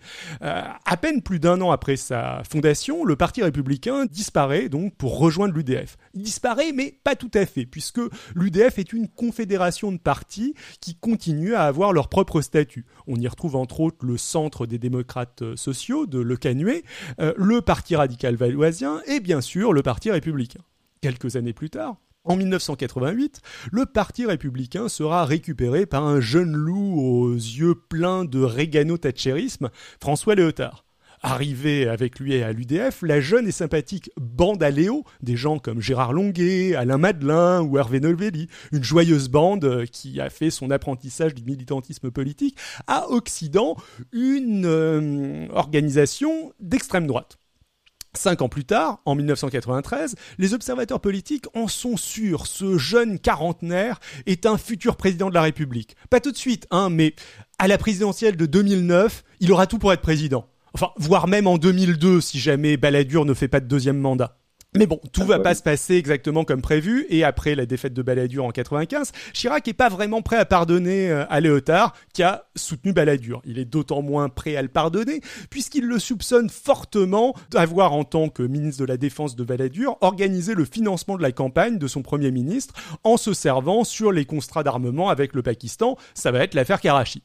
Par ailleurs, même si le lien n'a pas encore été fait avec euh, Karachi, la justice et la presse commencent à s'intéresser au financement du Parti républicain. Bref, euh, ça commence à sentir le roussi, et euh, en plus, la droite va perdre les législatives de 1997. Et à droite, quand un parti commence à se sentir mauvais, on sait prendre des mesures fortes et radicales. Donc, le Parti républicain va changer de nom et devenir démocratie libérale. Quant à François Létard, il va être remplacé à la tête de ce parti par un membre de la bande Aléo qui avait eu la bonne idée de soutenir Chirac contre Balladur, Alain Madelin.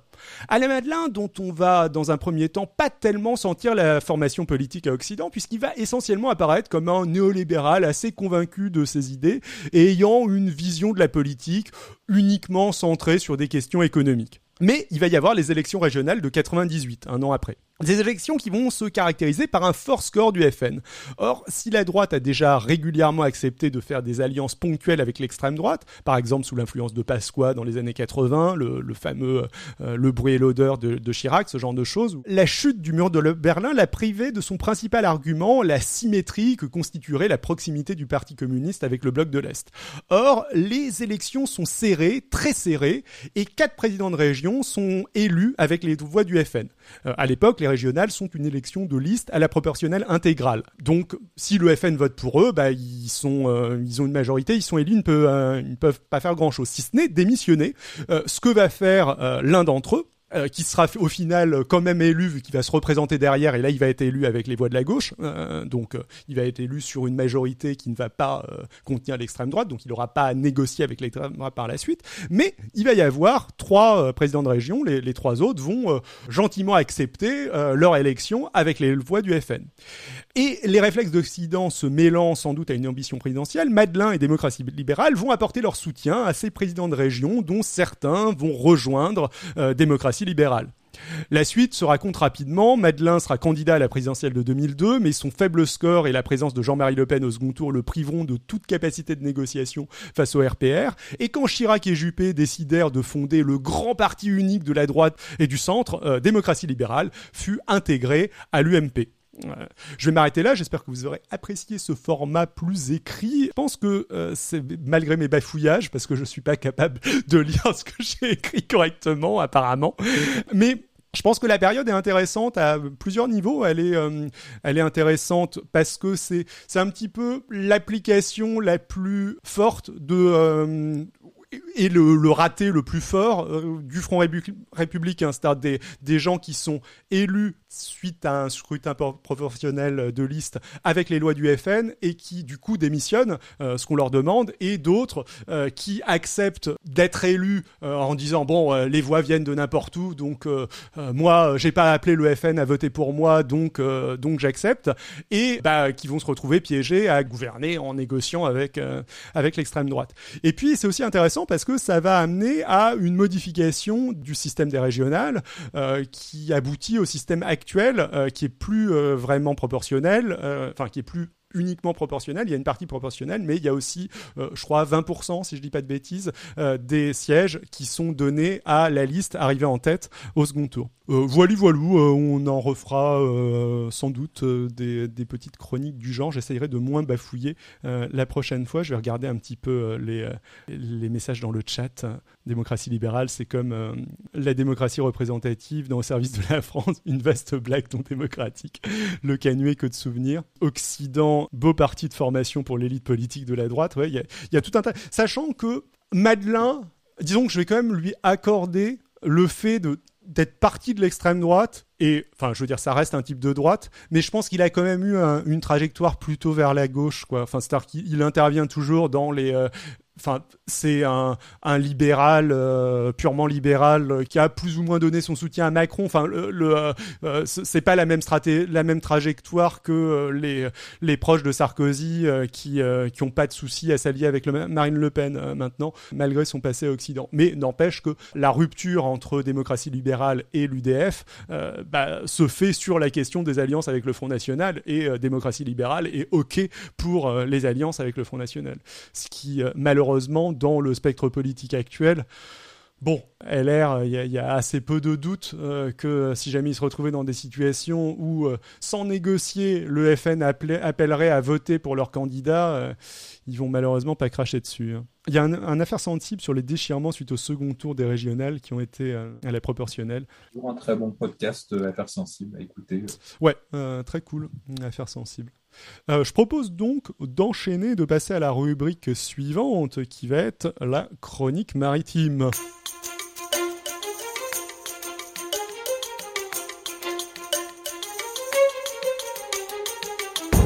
Il y a quelques jours, c'est-à-dire le 29 juillet, en mer d'Oman, un pétrolier. Alors, là, on arrive dans les trucs euh, que j'aime beaucoup. Donc, le pétrolier japonais Mercer Street, euh, propriété d'un armateur donc euh, britannique Zodiac Maritime, société internationale gestionnaire du navire, donc britannique parce que son siège est situé à Londres, et néanmoins propriété d'un milliardaire israélien.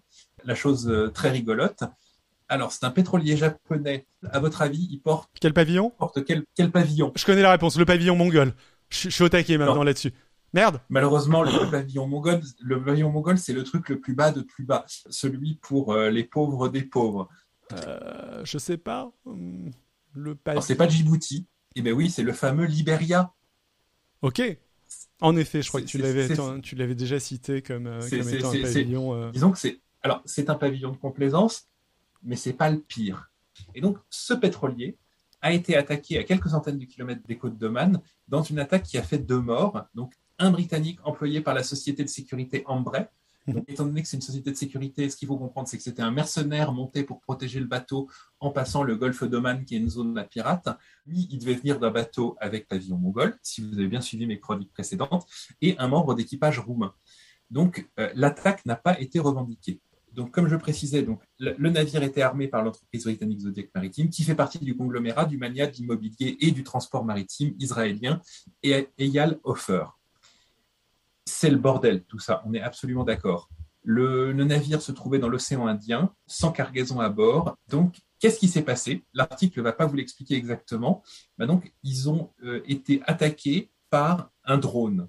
Au lendemain de l'attaque, le ministre des Affaires étrangères israélien, Yair Lapi- Yair Lapid, a accusé Téhéran d'être à l'origine, d'en être à l'origine et d'être un exportateur du terrorisme, de destruction et d'instabilité qui fait mal à tout le monde. Bon, le discours habituel De son d'Israël. côté, sur, euh, ouais.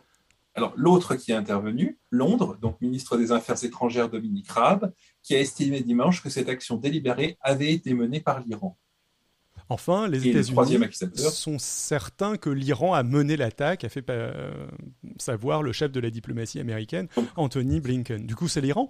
Alors, est-ce que c'est l'Iran? Il faut, il faut savoir, Israël, l'Angleterre et les États-Unis ont tendance à parler d'une seule voix. L'Union européenne a timidement réagi mardi en condamnant l'attaque et en appelant à éviter toute action préjudiciable pour la paix et la stabilité de la région. Nous prenons note des évaluations faites par les États-Unis, le Royaume-Uni et l'Israël et nous appelons à éviter toute action préjudiciable pour la paix et la stabilité.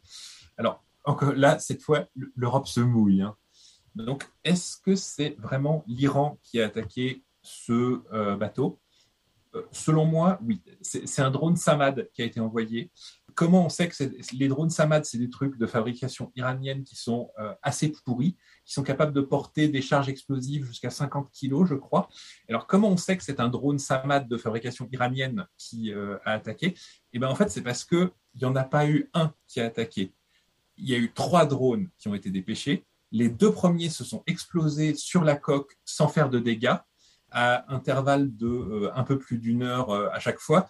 Et euh, pendant que euh, le troisième est arrivé et a fini par, réussir à lâcher sa charge explosive et tuer quelqu'un, euh, en attendant, tu avais plusieurs des marins qui s'étaient penchés et qui avaient remonté des restes du drone précédent à bord du bateau. Et ces restes ont été expertisés et ont été identifiés de manière assez claire comme étant un truc iranien. Néanmoins, et on va voir que c'est assez typique, l'Iran, grand rival d'Israël, dément toute implication dans l'attaque et dénonce des accusations infondées. L'Iran n'hésitera pas un instant à défendre ses intérêts et sa sécurité nationale, a déclaré dimanche le porte-parole de sa diplomatie lors d'une conférence de presse. Et donc, qu'est-ce qui se passe dans tout ce bordel? On va voir qu'en fait, ça fait longtemps que c'est quelque chose qui arrive dans la région. En effet, depuis des années, Israël et l'Iran s'affrontent directement ou indirectement au Liban, en Syrie, en Irak, tout ça dans la bande de Gaza palestinienne.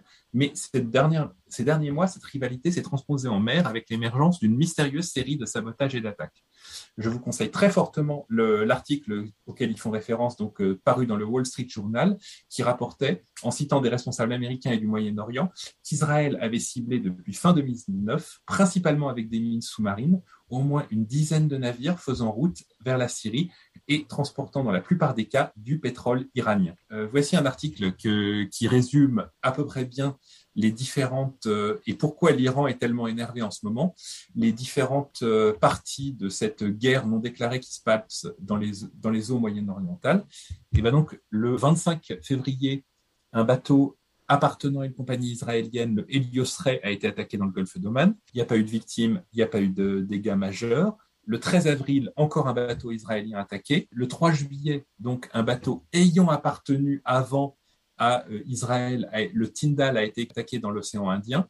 Le fait que c'était quelque chose qui est appartenu avant au Tyndall, ça prouve qu'ils ont un compte euh, sur Marine Traffic que je vous ai montré plusieurs fois. Ils n'ont pas un compte payant. Du coup, ils n'ont pas pu voir que le bateau avait été transféré. C'est très frustrant. Moi non plus, j'ai pas de compte payant parce que j'ai pas envie de payer les 15 euros par mois pour euh, juste me marrer à regarder suivre des bateaux. Mais euh, Eux auraient pu quand même. eux auraient pu quand même. Et donc, le 29 juillet, le bateau. Mais donc, de l'autre côté, qu'est-ce qui s'est passé? Donc, il y a eu plusieurs pétroliers qui ont été coulés euh, grâce à des mines. Et assez récemment, le bateau, le Saviz, en avril, a été attaqué. Euh, le Saviz, qui est un des gros bateaux, mais pas le plus gros euh, iranien, qui lui permet de faire des, des missions loin des côtes. Et beaucoup plus grave, en fait, il y a quelques semaines, le Karg, qui était euh, le plus gros bateau de la navire euh, de, la marine iranienne, le seul qui avait une portée suffisante pour pouvoir faire des opérations loin de leur côte, qui a mystérieusement pris feu et a coulé extrêmement rapidement. La photo euh, que vous voyez, c'est ça. C'est comme la plupart des bateaux iraniens, un truc qui avait été acheté dans les années 70 avant les sanctions internationales, qui avait été rétrofité, que la marine iranienne avait rajouté des canons dessus et qui était un des rares bateaux à pouvoir euh, une portée de plusieurs milliers de milles nautiques. Donc le fait qu'il ait été détruit récemment a escaladé très fortement le niveau d'hostilité que euh, les euh, Iraniens pouvaient avoir contre la marine israélienne. Et c'est ce qui explique le fait que maintenant ils s'attaquent à des bateaux civils. Ok. C'est assez inquiétant. Il y a une escalade claire. J'attends de voir ce qui va suivre. C'est assez flippant. Au début, j'étais en, je- j'étais en mode, si ça se trouve, c'est euh, une initiative des, des gardiens de la Révolution qui est pas forcément un truc euh, coordonné, mais là, là, c'est- clairement, ça a l'air. euh. Alors, Wickham Dock, ça sent une affaire à la Rainbow Warrior, tout à fait. Il y a un officiel israélien qui a semi-confirmé sous le couvert de l'anonymat qu'ils avaient envoyé des plongeurs de combat poser quelque chose sous la ligne de flottaison.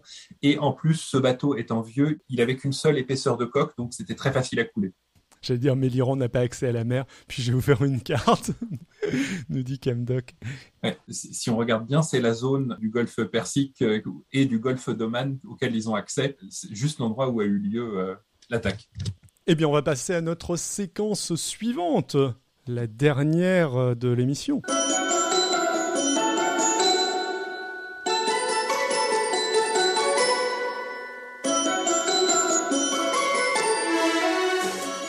Super Ministre Battle. Nous sommes partis pour euh, le classement euh, officiel euh, ultime des ministres d'Emmanuel Macron. Alors, on rappelle que pour le moment, Bruno Le Maire est élu meilleur ministre d'Emmanuel Macron à, à l'économie et, et surtout pour sa carrière littéraire en fait, tandis que Jean-Michel Blanquer à l'éducation nationale est lui classé comme étant le pire ministre d'Emmanuel De Macron tous les temps. de tous les temps. Ouais, exactement. J'aimerais lui mettre un caca sur la tête.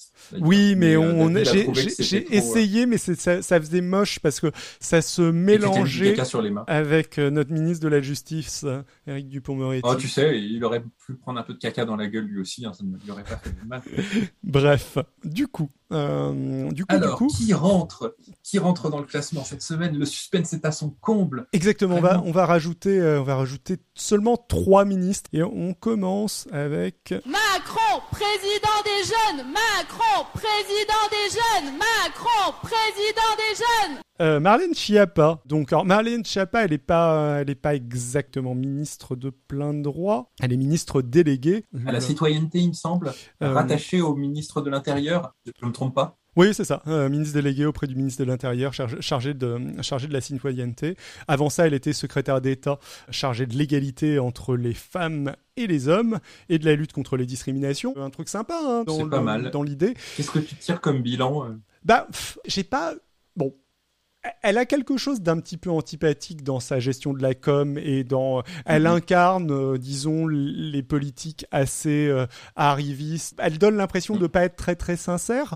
Ce- ceci étant dit, euh, au niveau de ce qu'elle a fait, mis à part le fait de soutenir Darmanin ou, euh, ou ce genre de choses et, et une espèce de décalage entre euh, ce qu'elle défend et on va dire une partie de ses alliances. Mais bon, même si on va dire qu'elle défend sûrement un, un, un féminisme de, euh, de CSP+, euh, le Bon chic, bon genre. euh, bon, bon chic, bon genre. mais c'est des trucs plutôt sympathiques. Alors son, blog, euh, c'était même- Maman Travail, si je dis pas de bêtises, où elle s'est fait connaître, où elle, euh, elle défendait. euh, euh, essentiellement le, le congé paternité. Bon, c'est des trucs positifs. Après, c'est du féminisme assez consensuel, on va dire. C'est-à-dire que je pense que c'est en effet assez important que Non, les, euh, les mecs Consensuel n'est pas le mot que j'utiliserais, c'est du féminisme assez dépassé. Euh, bah, euh, il me semble pas que ça a été voté, donc euh, c'est pas nécessairement dépassé. La notion de congé paternité, il me semble pas que les Ah mecs non, aient le- la, la même Non, euh, la même durée de, de congé paternité que les nanas, donc je, je pense pas que ce soit dépassé. Enfin, c'est un, combat qui me semble légitime, ce genre de choses. Mais par contre, oui, c'est euh, c'est pas, euh, elle va pas Bah, pas- défendre les groupes euh, les groupes de parole non mixtes, quoi. Ouais. On lui en demande pas de temps, mais euh, déjà euh, de remettre Ouais, un peu en très, de- question, très euh, deuxième vague, euh, tout ça, mais Voilà. des éléments de la deuxième vague qui, qui manquent encore, donc c'est pas nécessairement euh, euh, c'est pas, nécessairement mal euh, de euh, de se battre euh, de se battre pour ce, ce, ce genre de choses. Son intitulé de ministre, euh, il me semble que c'était lui. C'est un peu effrayant, quoi.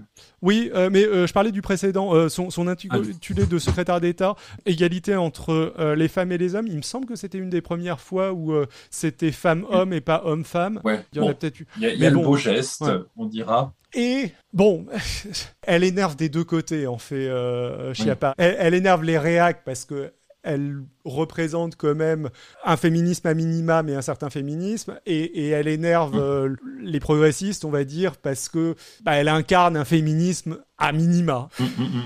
Alors, il me semble que dans sa loi, c'est qu'elle a porté une loi sur possibilité de mettre des contraventions pour le harcèlement de rue. C'est l'une des raisons pour lesquelles elle est haïe euh, dans tous les groupes masculinistes, hum, euh, hum. ce genre de choses, parce que euh, le harcèlement de rue, comme on le sait, c'est du savoir-vivre, en fait. voilà. Elle a publié trois romans, mais aucun roman porno. Déjà, Pourtant, un roman loin- érotique féministe, il y, avait, il y avait matière. euh, Oui. Il y avait Mais matière. à voilà, mais donc elle est loin de Bruno Euh, Le Maire. Et, et ça aurait pu être sur son credo euh, de féminisme consensuel. Bon, bah, il va falloir, je pense, la placer quelque part. Est-ce Le- que tu la verrais, toi? Moi, je la vois au-dessus du pont Moretti, mais en dessous de Annick Girardin. Les retours critiques que j'ai entendus sur ces romans, c'est que c'est nul, nous dit, nous dit Cam. Oui, oui euh, j'accorde une grande valeur au roman de euh, Bruno Le Maire, mais les retours critiques sur ses romans à lui aussi, il paraît que c'est nul. Quelle Au moins, ils sont déception. porno. Quelle déception. Alors, tu étais en train de dire que tu la voyais en dessous d'Annick Girard- Girardin. Bah, pff, ouais, je suis d'accord. Enfin, je, je, Non, peux- bon, je les- peux, les- je les peux trois derniers, difficilement j'imagine, imaginer la mettre derrière euh, Éric Dupont-Moretti. Au milieu, entre, entre Annick Girardin et Éric Dupont-Moretti, ça, ça me semble, euh, Ouais. ça, ça Ça, me c'est semble correct. c'est un avis tranché, ça fait. Ça fait La meilleure chose de Marlène, c'est son père, oui. Son père est trotskiste. Et sa mère aussi, me semble-t-il, est, euh, est trotskiste. Ses deux, Comme quoi, deux Comme parents. quoi, ça peut sauter une Ouais, génération. ses deux parents sont trotskistes. Comme quoi, c'est peut-être un gène, tu sais, quand, les- quand t'as les deux, ça devient récessif. Bon, alors, c'est gravé dans le marbre. On la met entre Annick Girardin et Éric Dupont-Moretti. Et on va passer à la ministre suivante. Moi, je pense que l'islamo-gauchisme gangrène la société dans son ensemble et que l'université n'est pas imperméable. L'université fait partie de la société. Vous la reconnaissez, Totalement. notre ministre de la Recherche, euh, Frédéric, Frédéric Vidal. Vidal. Donc Frédéric Vidal, euh, oui, je, je- on l'adore. Frédéric Vidal, à la base, euh, elle s'est fait connaître en dirigeant une université à Nice. C'est une vraie chercheuse qui a euh, publié un article dans Nature. elle fait de, de l'épigénétique. Elle fait en recherche des choses qui ont l'air relativement intéressantes. Par contre, sa gestion de Nice est réputée autocratique. Il y a des chercheurs qui se plaignent d'avoir vu leur labo fermé du jour au lendemain sans être même prévenus par la ministre, sans, sans avoir l'occasion Bon, bah, de... c'est enfin, c'est le- quelqu'un qui prend des décisions. Quoi Macron l'adore. Euh, Ça, c'est que- c'est- C'est quelqu'un c'est qui... quelqu'un qui. C'est quelqu'un qui à la base, ouais, euh, oui, voilà, c'est quelqu'un qui prend des décisions, comme tu dis. C'est quelqu'un qui fait les choses. Mais il n'y a pas que ça. Elle est un petit peu responsable de Parcoursup. Euh, bon, il n'y a, a pas que elle. Je pense que ça a été géré euh, avec Blanquer en tant que euh, ministre du supérieur. Il y, a- plein de choses qui ne vont pas euh, au niveau de, Parcoursup. Le fait de passer par un algo n'est pas forcément le truc qui personnellement me choque le plus.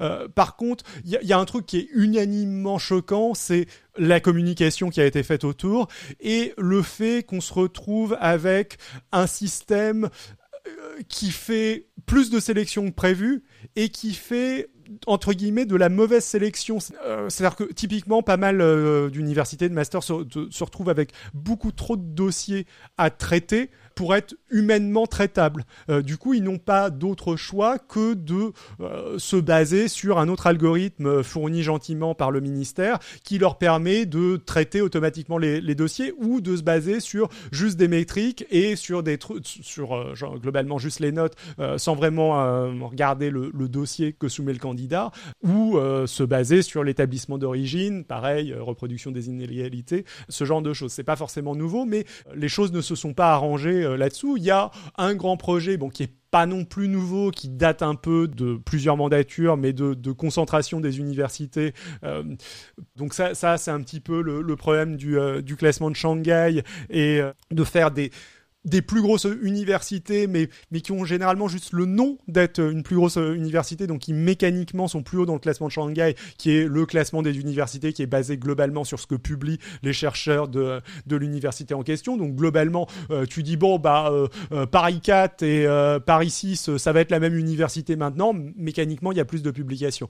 Voilà, pas forcément si euh, fou que ça. Et puis, de temps en temps, quand c'est mal fait et que c'est fait juste pour obtenir des, euh, un score euh, plus élevé, bah, ça aboutit à de la casse, à un truc qui a pas, qui a pas nécessairement véritablement de sens, ou t'as deux départements qui vont faire, qui vont faire un petit peu la même chose, qui viennent de deux, universités différentes. Comment tu, tu gères ça, ce, ce genre de choses? Enfin, cette concentration est pas forcément bonne, voire être euh, est carrément mauvaise. Il y a le fait de la mise en concurrence euh, des, euh, des universités et surtout, il y a l'enquête sur l'islamo-gauchisme à l'université, euh, le bonheur. euh, Voilà, là on en parle, des choses importantes. euh, Bah donc, elle a quand même proposé une purge des euh, islamo-gauchistes à l'université qui gangrènent le milieu universitaire d'après elle. Alors, sachant que à la base, elle est très euh, science dure contre les sciences humaines et sociales, elle semble Elle aussi avoir une dent ou une forme de mépris pour euh, les sciences humaines et sociales, et euh, les, les deux se mélangent. hein. L'attaque euh, contre les, les, islamo-gauchistes, euh, c'est sûr que c'est pas euh, les physiciens que Vidal accuse d'avoir des thèses islamo-gauchistes, c'est assez clair. Donc ce, ce mépris se, se rajoute, se rajoute à la chose. Je, regarde un petit peu le- les messages dans le chat. Je fais Parcoursup a pris l'algo qui marchait pas trop mal et on le remplace par l'algo qui marche pas. Ouais. Le, la loi de programmation pluriannuelle de la recherche aussi a été une magnifique moment de communication. Il y a combien d'universités qui ont Paris et Sorbonne dans leur nom en ce moment? À peu près. Enfin, euh, Sorbonne, il me semble qu'il y en a trois. Donc tu as la Sorbonne historique, il y a nous, euh, Sorbonne Université, euh, où euh, comme on a récupéré un morceau du bâtiment, et puis euh, il y, en a, si je dis pas de bêtises, une troisième qui se trouve euh, qui se trouve pas véritablement à Paris. Sorbonne Nouvelle, Sorbonne Université, Panthéon Sorbonne. Ouais, voilà, vous, les vous les euh, vous les avez toutes euh, dans le dans le chat. Euh, alors, sur la polémique sur l'islamo-gauchisme, ce qui ressort aussi, c'est que non seulement c'est euh, faux, non seulement... Euh, c'est- enfin, Ah, C'est la, la réponse de la. En fait, elle avait demandé du coup à la euh, au CNRS une enquête sur le. Je sais plus, c'était quoi le. le- alors, en fait, le- la succession... l'islamo-gauchisme qui gangrène la recherche. Ouais, euh, la succession d'événements, c'est globalement, elle se retrouve dans une interview, pas vraiment préparée, et un journaliste quelconque d'extrême droite, euh, voilà, le, va le, la titiller en lui disant et qu'est-ce que vous allez faire pour contre l'islamo-gauchisme qui gangrène les universités?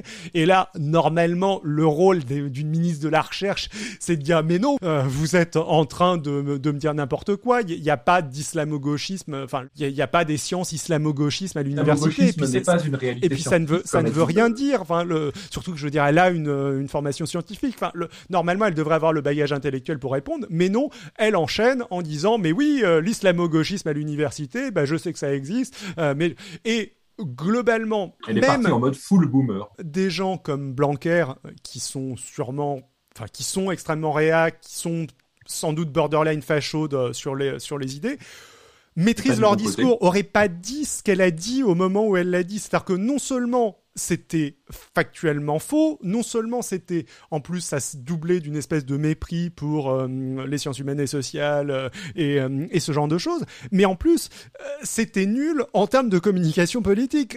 C'est-à-dire que elle s'est retrouvée deux crans trop loin par rapport à euh, le, le discours euh, d'Armanin Blanquer, euh, qui est le, le discours de, de droite, de borderline extrême droite du gouvernement sur ce genre de sur ce genre de su- sujet. Donc non seulement c'était puant, mais en plus c'était nul politiquement parlant. Où est-ce Sorbonne-sur-Mer. qu'on la, co- où est-ce qu'on la classe? Euh, où est-ce qu'on la classe? Elle est un peu au-dessus de Blanquer, mais pas beaucoup. Comme tu dis, Blanquer, lui, il cache mieux ses convictions fascistes. Ouais, euh, non mais Blanquer est, enfin, Blanquer est plus dangereux. Euh, Vidal, euh, elle va sans doute se faire jarter au prochain remaniement et puis on entend, on n'entendra plus parler. Enfin, donc je, pense que sur le critère dangerosité, Blanquer clairement est au-dessus. Donc, enfin, par au-dessus, je veux dire en dessous. Il mérite quand même plus sa place de dernier. Mo- Moretti, j'ai tout un tas d'interrogations et j'ai une opinion assez négative de Moretti, mais c'est des trucs qui sont pas vraiment confirmés de ma part. C'est plus de l'ordre de la suspicion, typiquement. Donc je, je Moi, je pense, ouais, Peut-être euh, Gérard Collomb est un peu au-dessus. Moi, je la mets entre Gérard Blanquer et Collomb. ça me choque pas. Euh, après, euh, bon, il y a, il y, a, il y a toujours. Euh, ce que je crois que Longos nous faisait remarquer la, la dernière fois, le côté euh, soutien des FAF euh, à Lyon de Gérard Collomb, où, où Ça, c'est vrai. Euh, c'est vrai. C'est le- vrai, c'est vrai. Il y, a- pas il y a- ça. il y a un débat. Je, je sais, je sais pas trop. Elle est peut-être euh, un peu au-dessus. euh, Effectivement, le- est peut-être un peu au-dessus de Gérard Collomb. Parce que, enfin, Elle- a un côté, si tu veux, elle a un côté Morano quasiment. Allez. Que, donc, je je sais pas trop. euh, moi, entre je- par rapport à Gérard Collomb, je, je sais pas si je la mets en dessous ou au-dessus. Euh, en tout cas, elle est, elle a un rôle euh, activement néfaste. De, c'est, c'est l'une des personnes qui a le rôle le, le plus néfaste à l'heure actuelle dans le gouvernement. hein. Oui, mais donc elle est au-dessus de Gérard Collomb. Au-dessus de Gérard Collomb, du coup? Ouais, pas d'amitié avec les fachos. Euh, prouvé. Ok.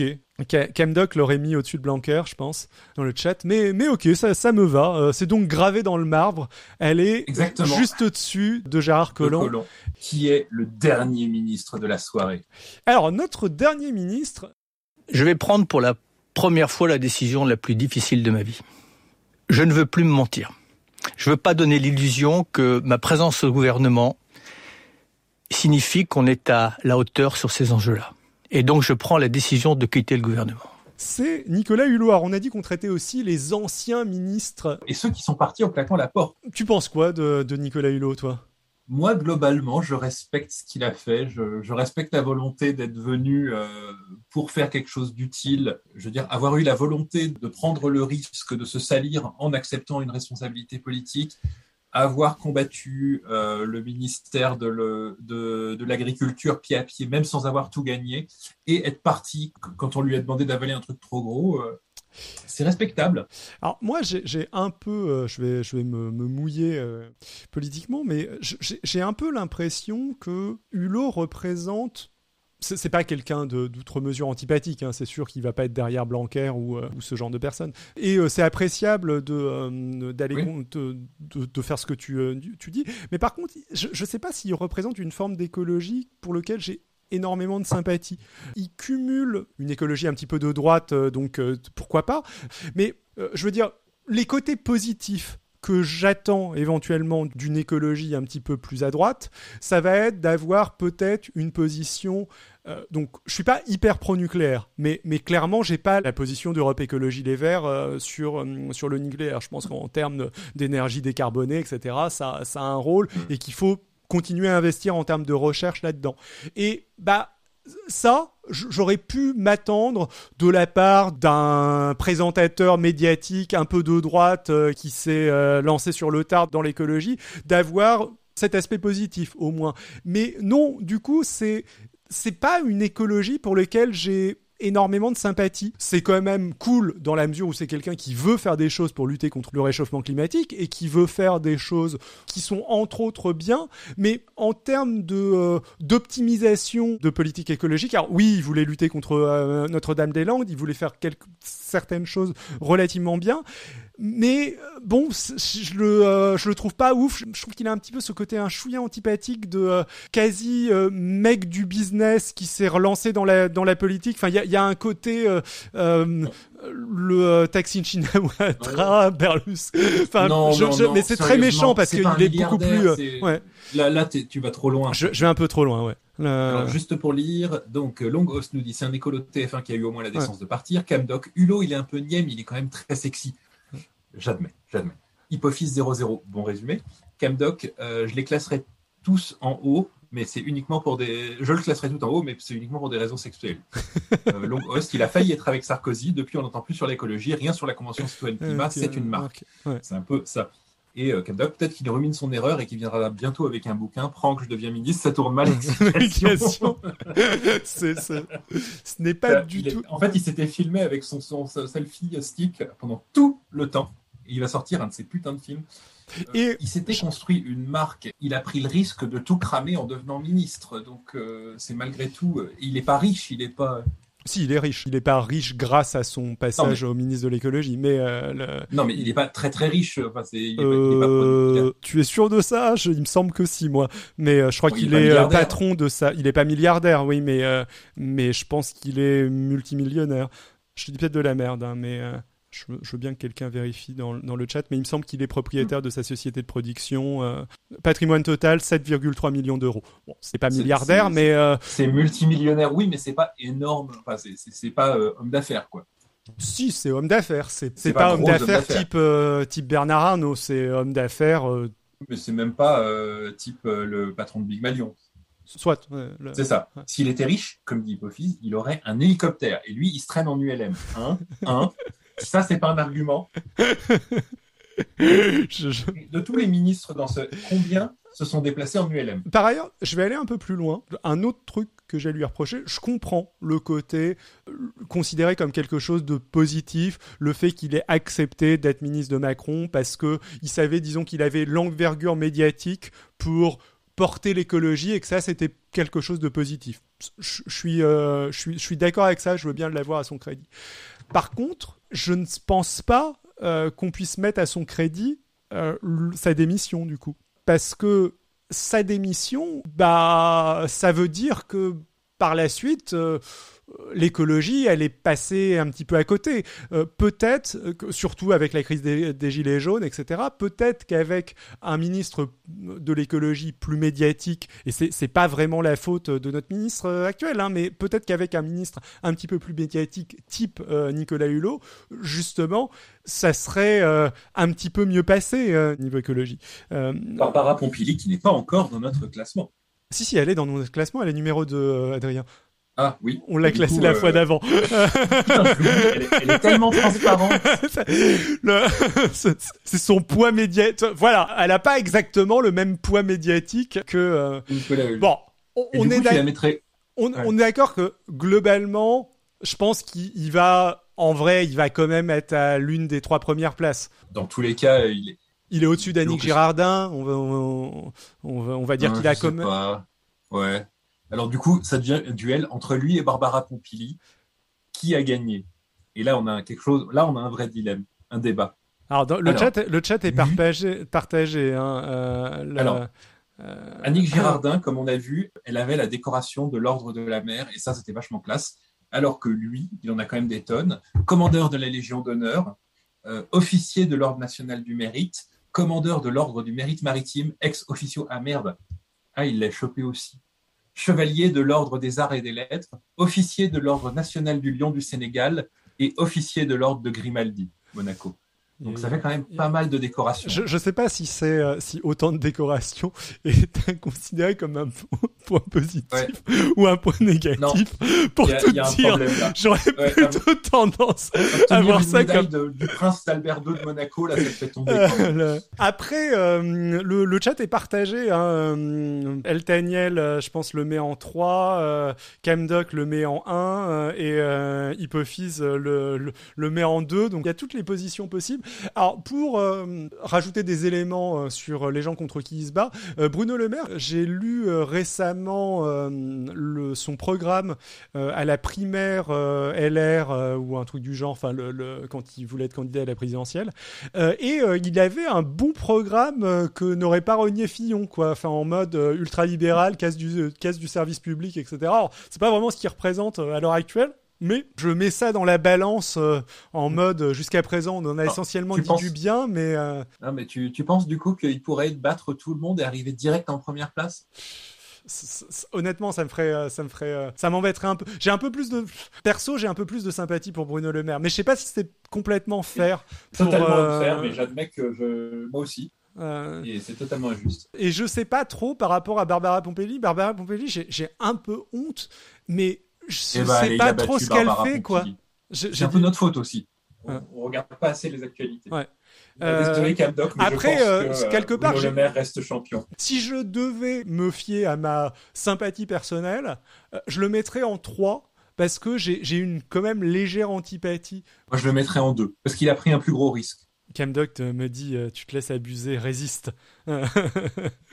Non, mais je crois qu'il parlait, euh, de, de, Xil est très facile à renverser. De- Juste, tu insistes et il finira par dire Ouais. oui. Oui, c'est vrai que l'élément Bah, d'Altaniel est, est assez fort aussi. Avoir une ministre de l'écologie euh, transparente, euh, dont, enfin, dans cette situation, en ce dont, moment, dont on n'est pas vraiment capable de la- dire la ce qu'elle a pu faire, c'est quand Ouais. même un point euh, assez négatif pour Pompili. Allez, Allez, numéro 2 numéro 2, ça marche. Et ben voilà, ce classement euh, totalement objectif et parfaitement scientifique est maintenant rétabli. pendant que je remercie, Alors, on peut pas le, fait- je remercie le en live. qui a voulu me, euh, nous sudoyer en prenant un abonnement Prime pour qu'il passe premier, ce qui aurait pu marcher si jamais on n'avait pas gravé ça dans le marbre juste avant de recevoir un abonnement Prime. Surtout, on aimerait bien se faire, euh, se, se faire soudoyer. On adore ça. On adore Nous, ça. les pots de vin, on Euh. Malheureusement, on a un peu le PNF sur le dos. Et il ne nous laisserait pas passer ça. Un abonnement Prime, euh, il verrait tout de suite. Mais gros cœur, euh, gros cœur à toi quand même. Moins, on pareil, accepte euh, les valises de. On accepte les valises de billets. Pareil pour Quentin qui, qui a, qui a il faut les confier à Takedine en premier. un Et sub bah donc, merci beaucoup, euh, merci beaucoup d'être venus ce soir, hein, tous. Ça a été très actif. Vous étiez euh, un magnifique public. Énorme merci oui à tout le monde. On, on va s'arrêter là pour euh, pour cette émission, surtout que bah, Adrien est un peu en déplacement pro et que euh, il a besoin de se coucher tôt quoi. donc donc on va pas Je, je vous parle d'un pays lointain, là, en fait. Mais la connexion est très. Grenoble. Il a bouffé sa 4G, tout à fait. Euh, énorme merci à tout le monde, c'était euh, c'était vraiment très très cool. C'est euh, super cool pour nous de, de de voir que vous êtes nombreux à venir à chaque fois et, et gros être là. Gros, gros cœur sur tout le monde. Bonne Énorme soirée à cœur. vous. Euh, moi, je reviens vendredi pour un stream qui va être un peu plus tôt, euh, qui va avoir lieu, un stream JV qui va avoir lieu un petit peu plus tôt. Et euh, il y aura une surprise, ça, va être un, stream à deux. Je vous tiens au courant sur les réseaux sociaux euh, dans pas longtemps. Et puis, la semaine prochaine, on revient avec une revue de presse scientifique avec Simon. Et dans deux semaines, avec la suite de la super ministre Battle et la sûrement nouvelle affaire de Nicolas Sarkozy. Je pense que ça fait un mois et demi que l'affaire Mimi Marchand est sortie maintenant, donc je pense qu'il est temps pour que qu'il y en ait une autre qui arrive, euh, je sais pas, euh, euh, pff, de la vente de drogue, euh, peut-être il a pas fait pour le moment, quelque chose du genre. euh, le- un enlèvement. Oui. euh, Non, mais on a on- enlèvement avec séquestration, euh, fausse monnaie, probablement. Ah, fausse monnaie, Mais- oui, oui, c'est vrai, ça, ce serait, c'est, c'est étonnant qu'on n'ait pas. Il a payé ses frais d'avocat avec de la fausse monnaie, du genre. gros, gros, gros merci tout le monde et euh, Vous arrêter le stream.